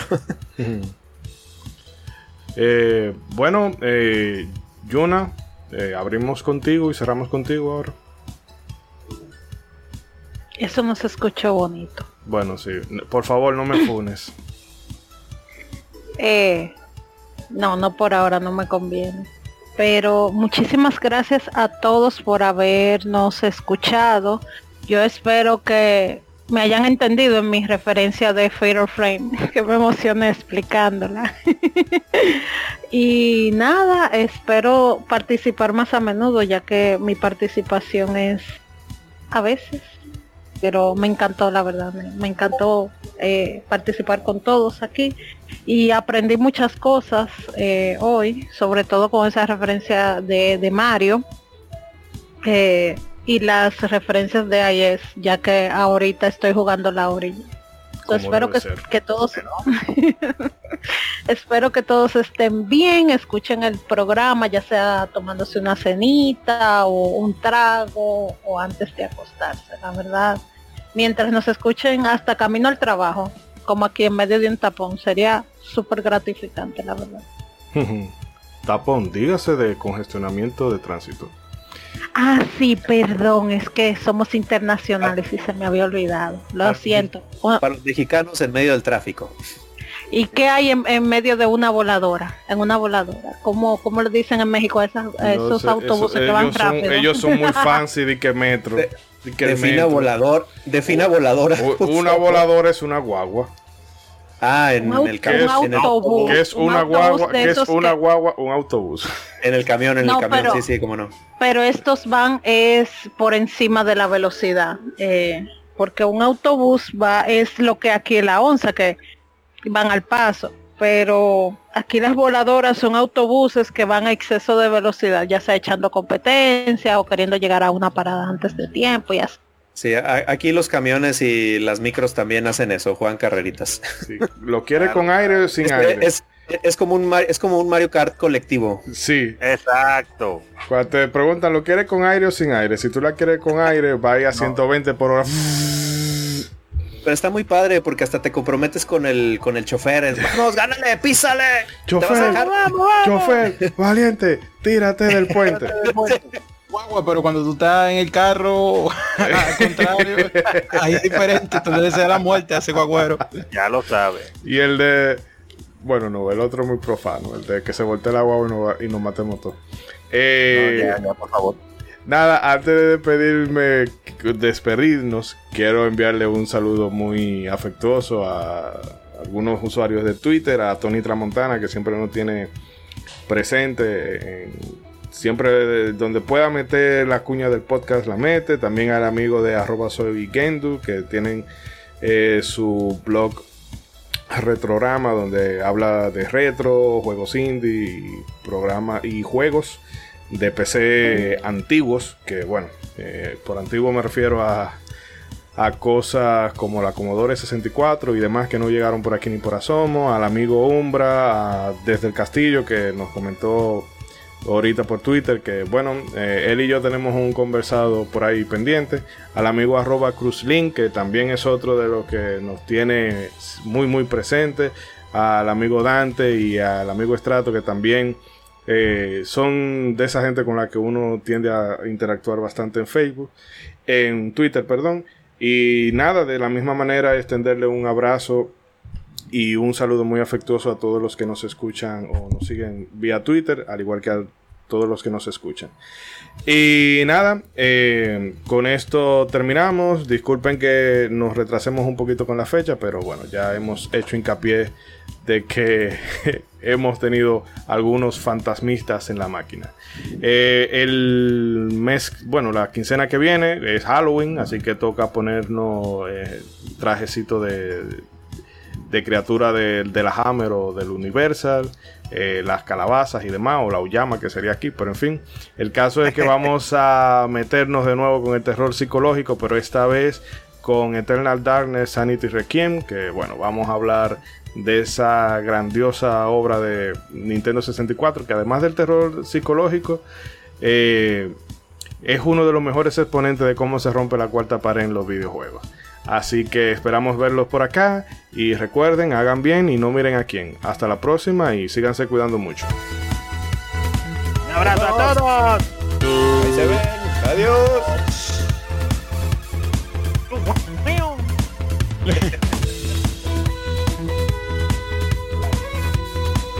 guiño, guiño. Guiño, guiño. Guiño, guiño. Guiño, guiño, a ver. Seguro, se ha terminado. Se va a grabar. Estoy buscando al señor Billetín. Guiño, guiño. ¿Ha visto algún billetín por aquí?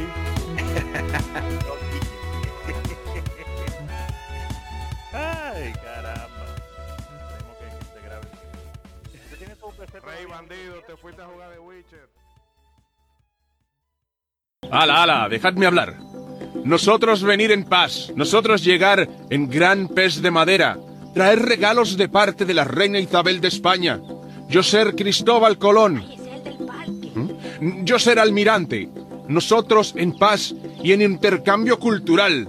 A lo que Cao Nabo dijo. Pero ven acá, ¿ustedes en España hablan así? ¿O es por el tiempo que tienen en el barco? ¿Qué vaina es? Joder, sí hablan español. Nuestra estadía será corta. Venimos a compartir un poco con ustedes y seguiremos nuestro viaje.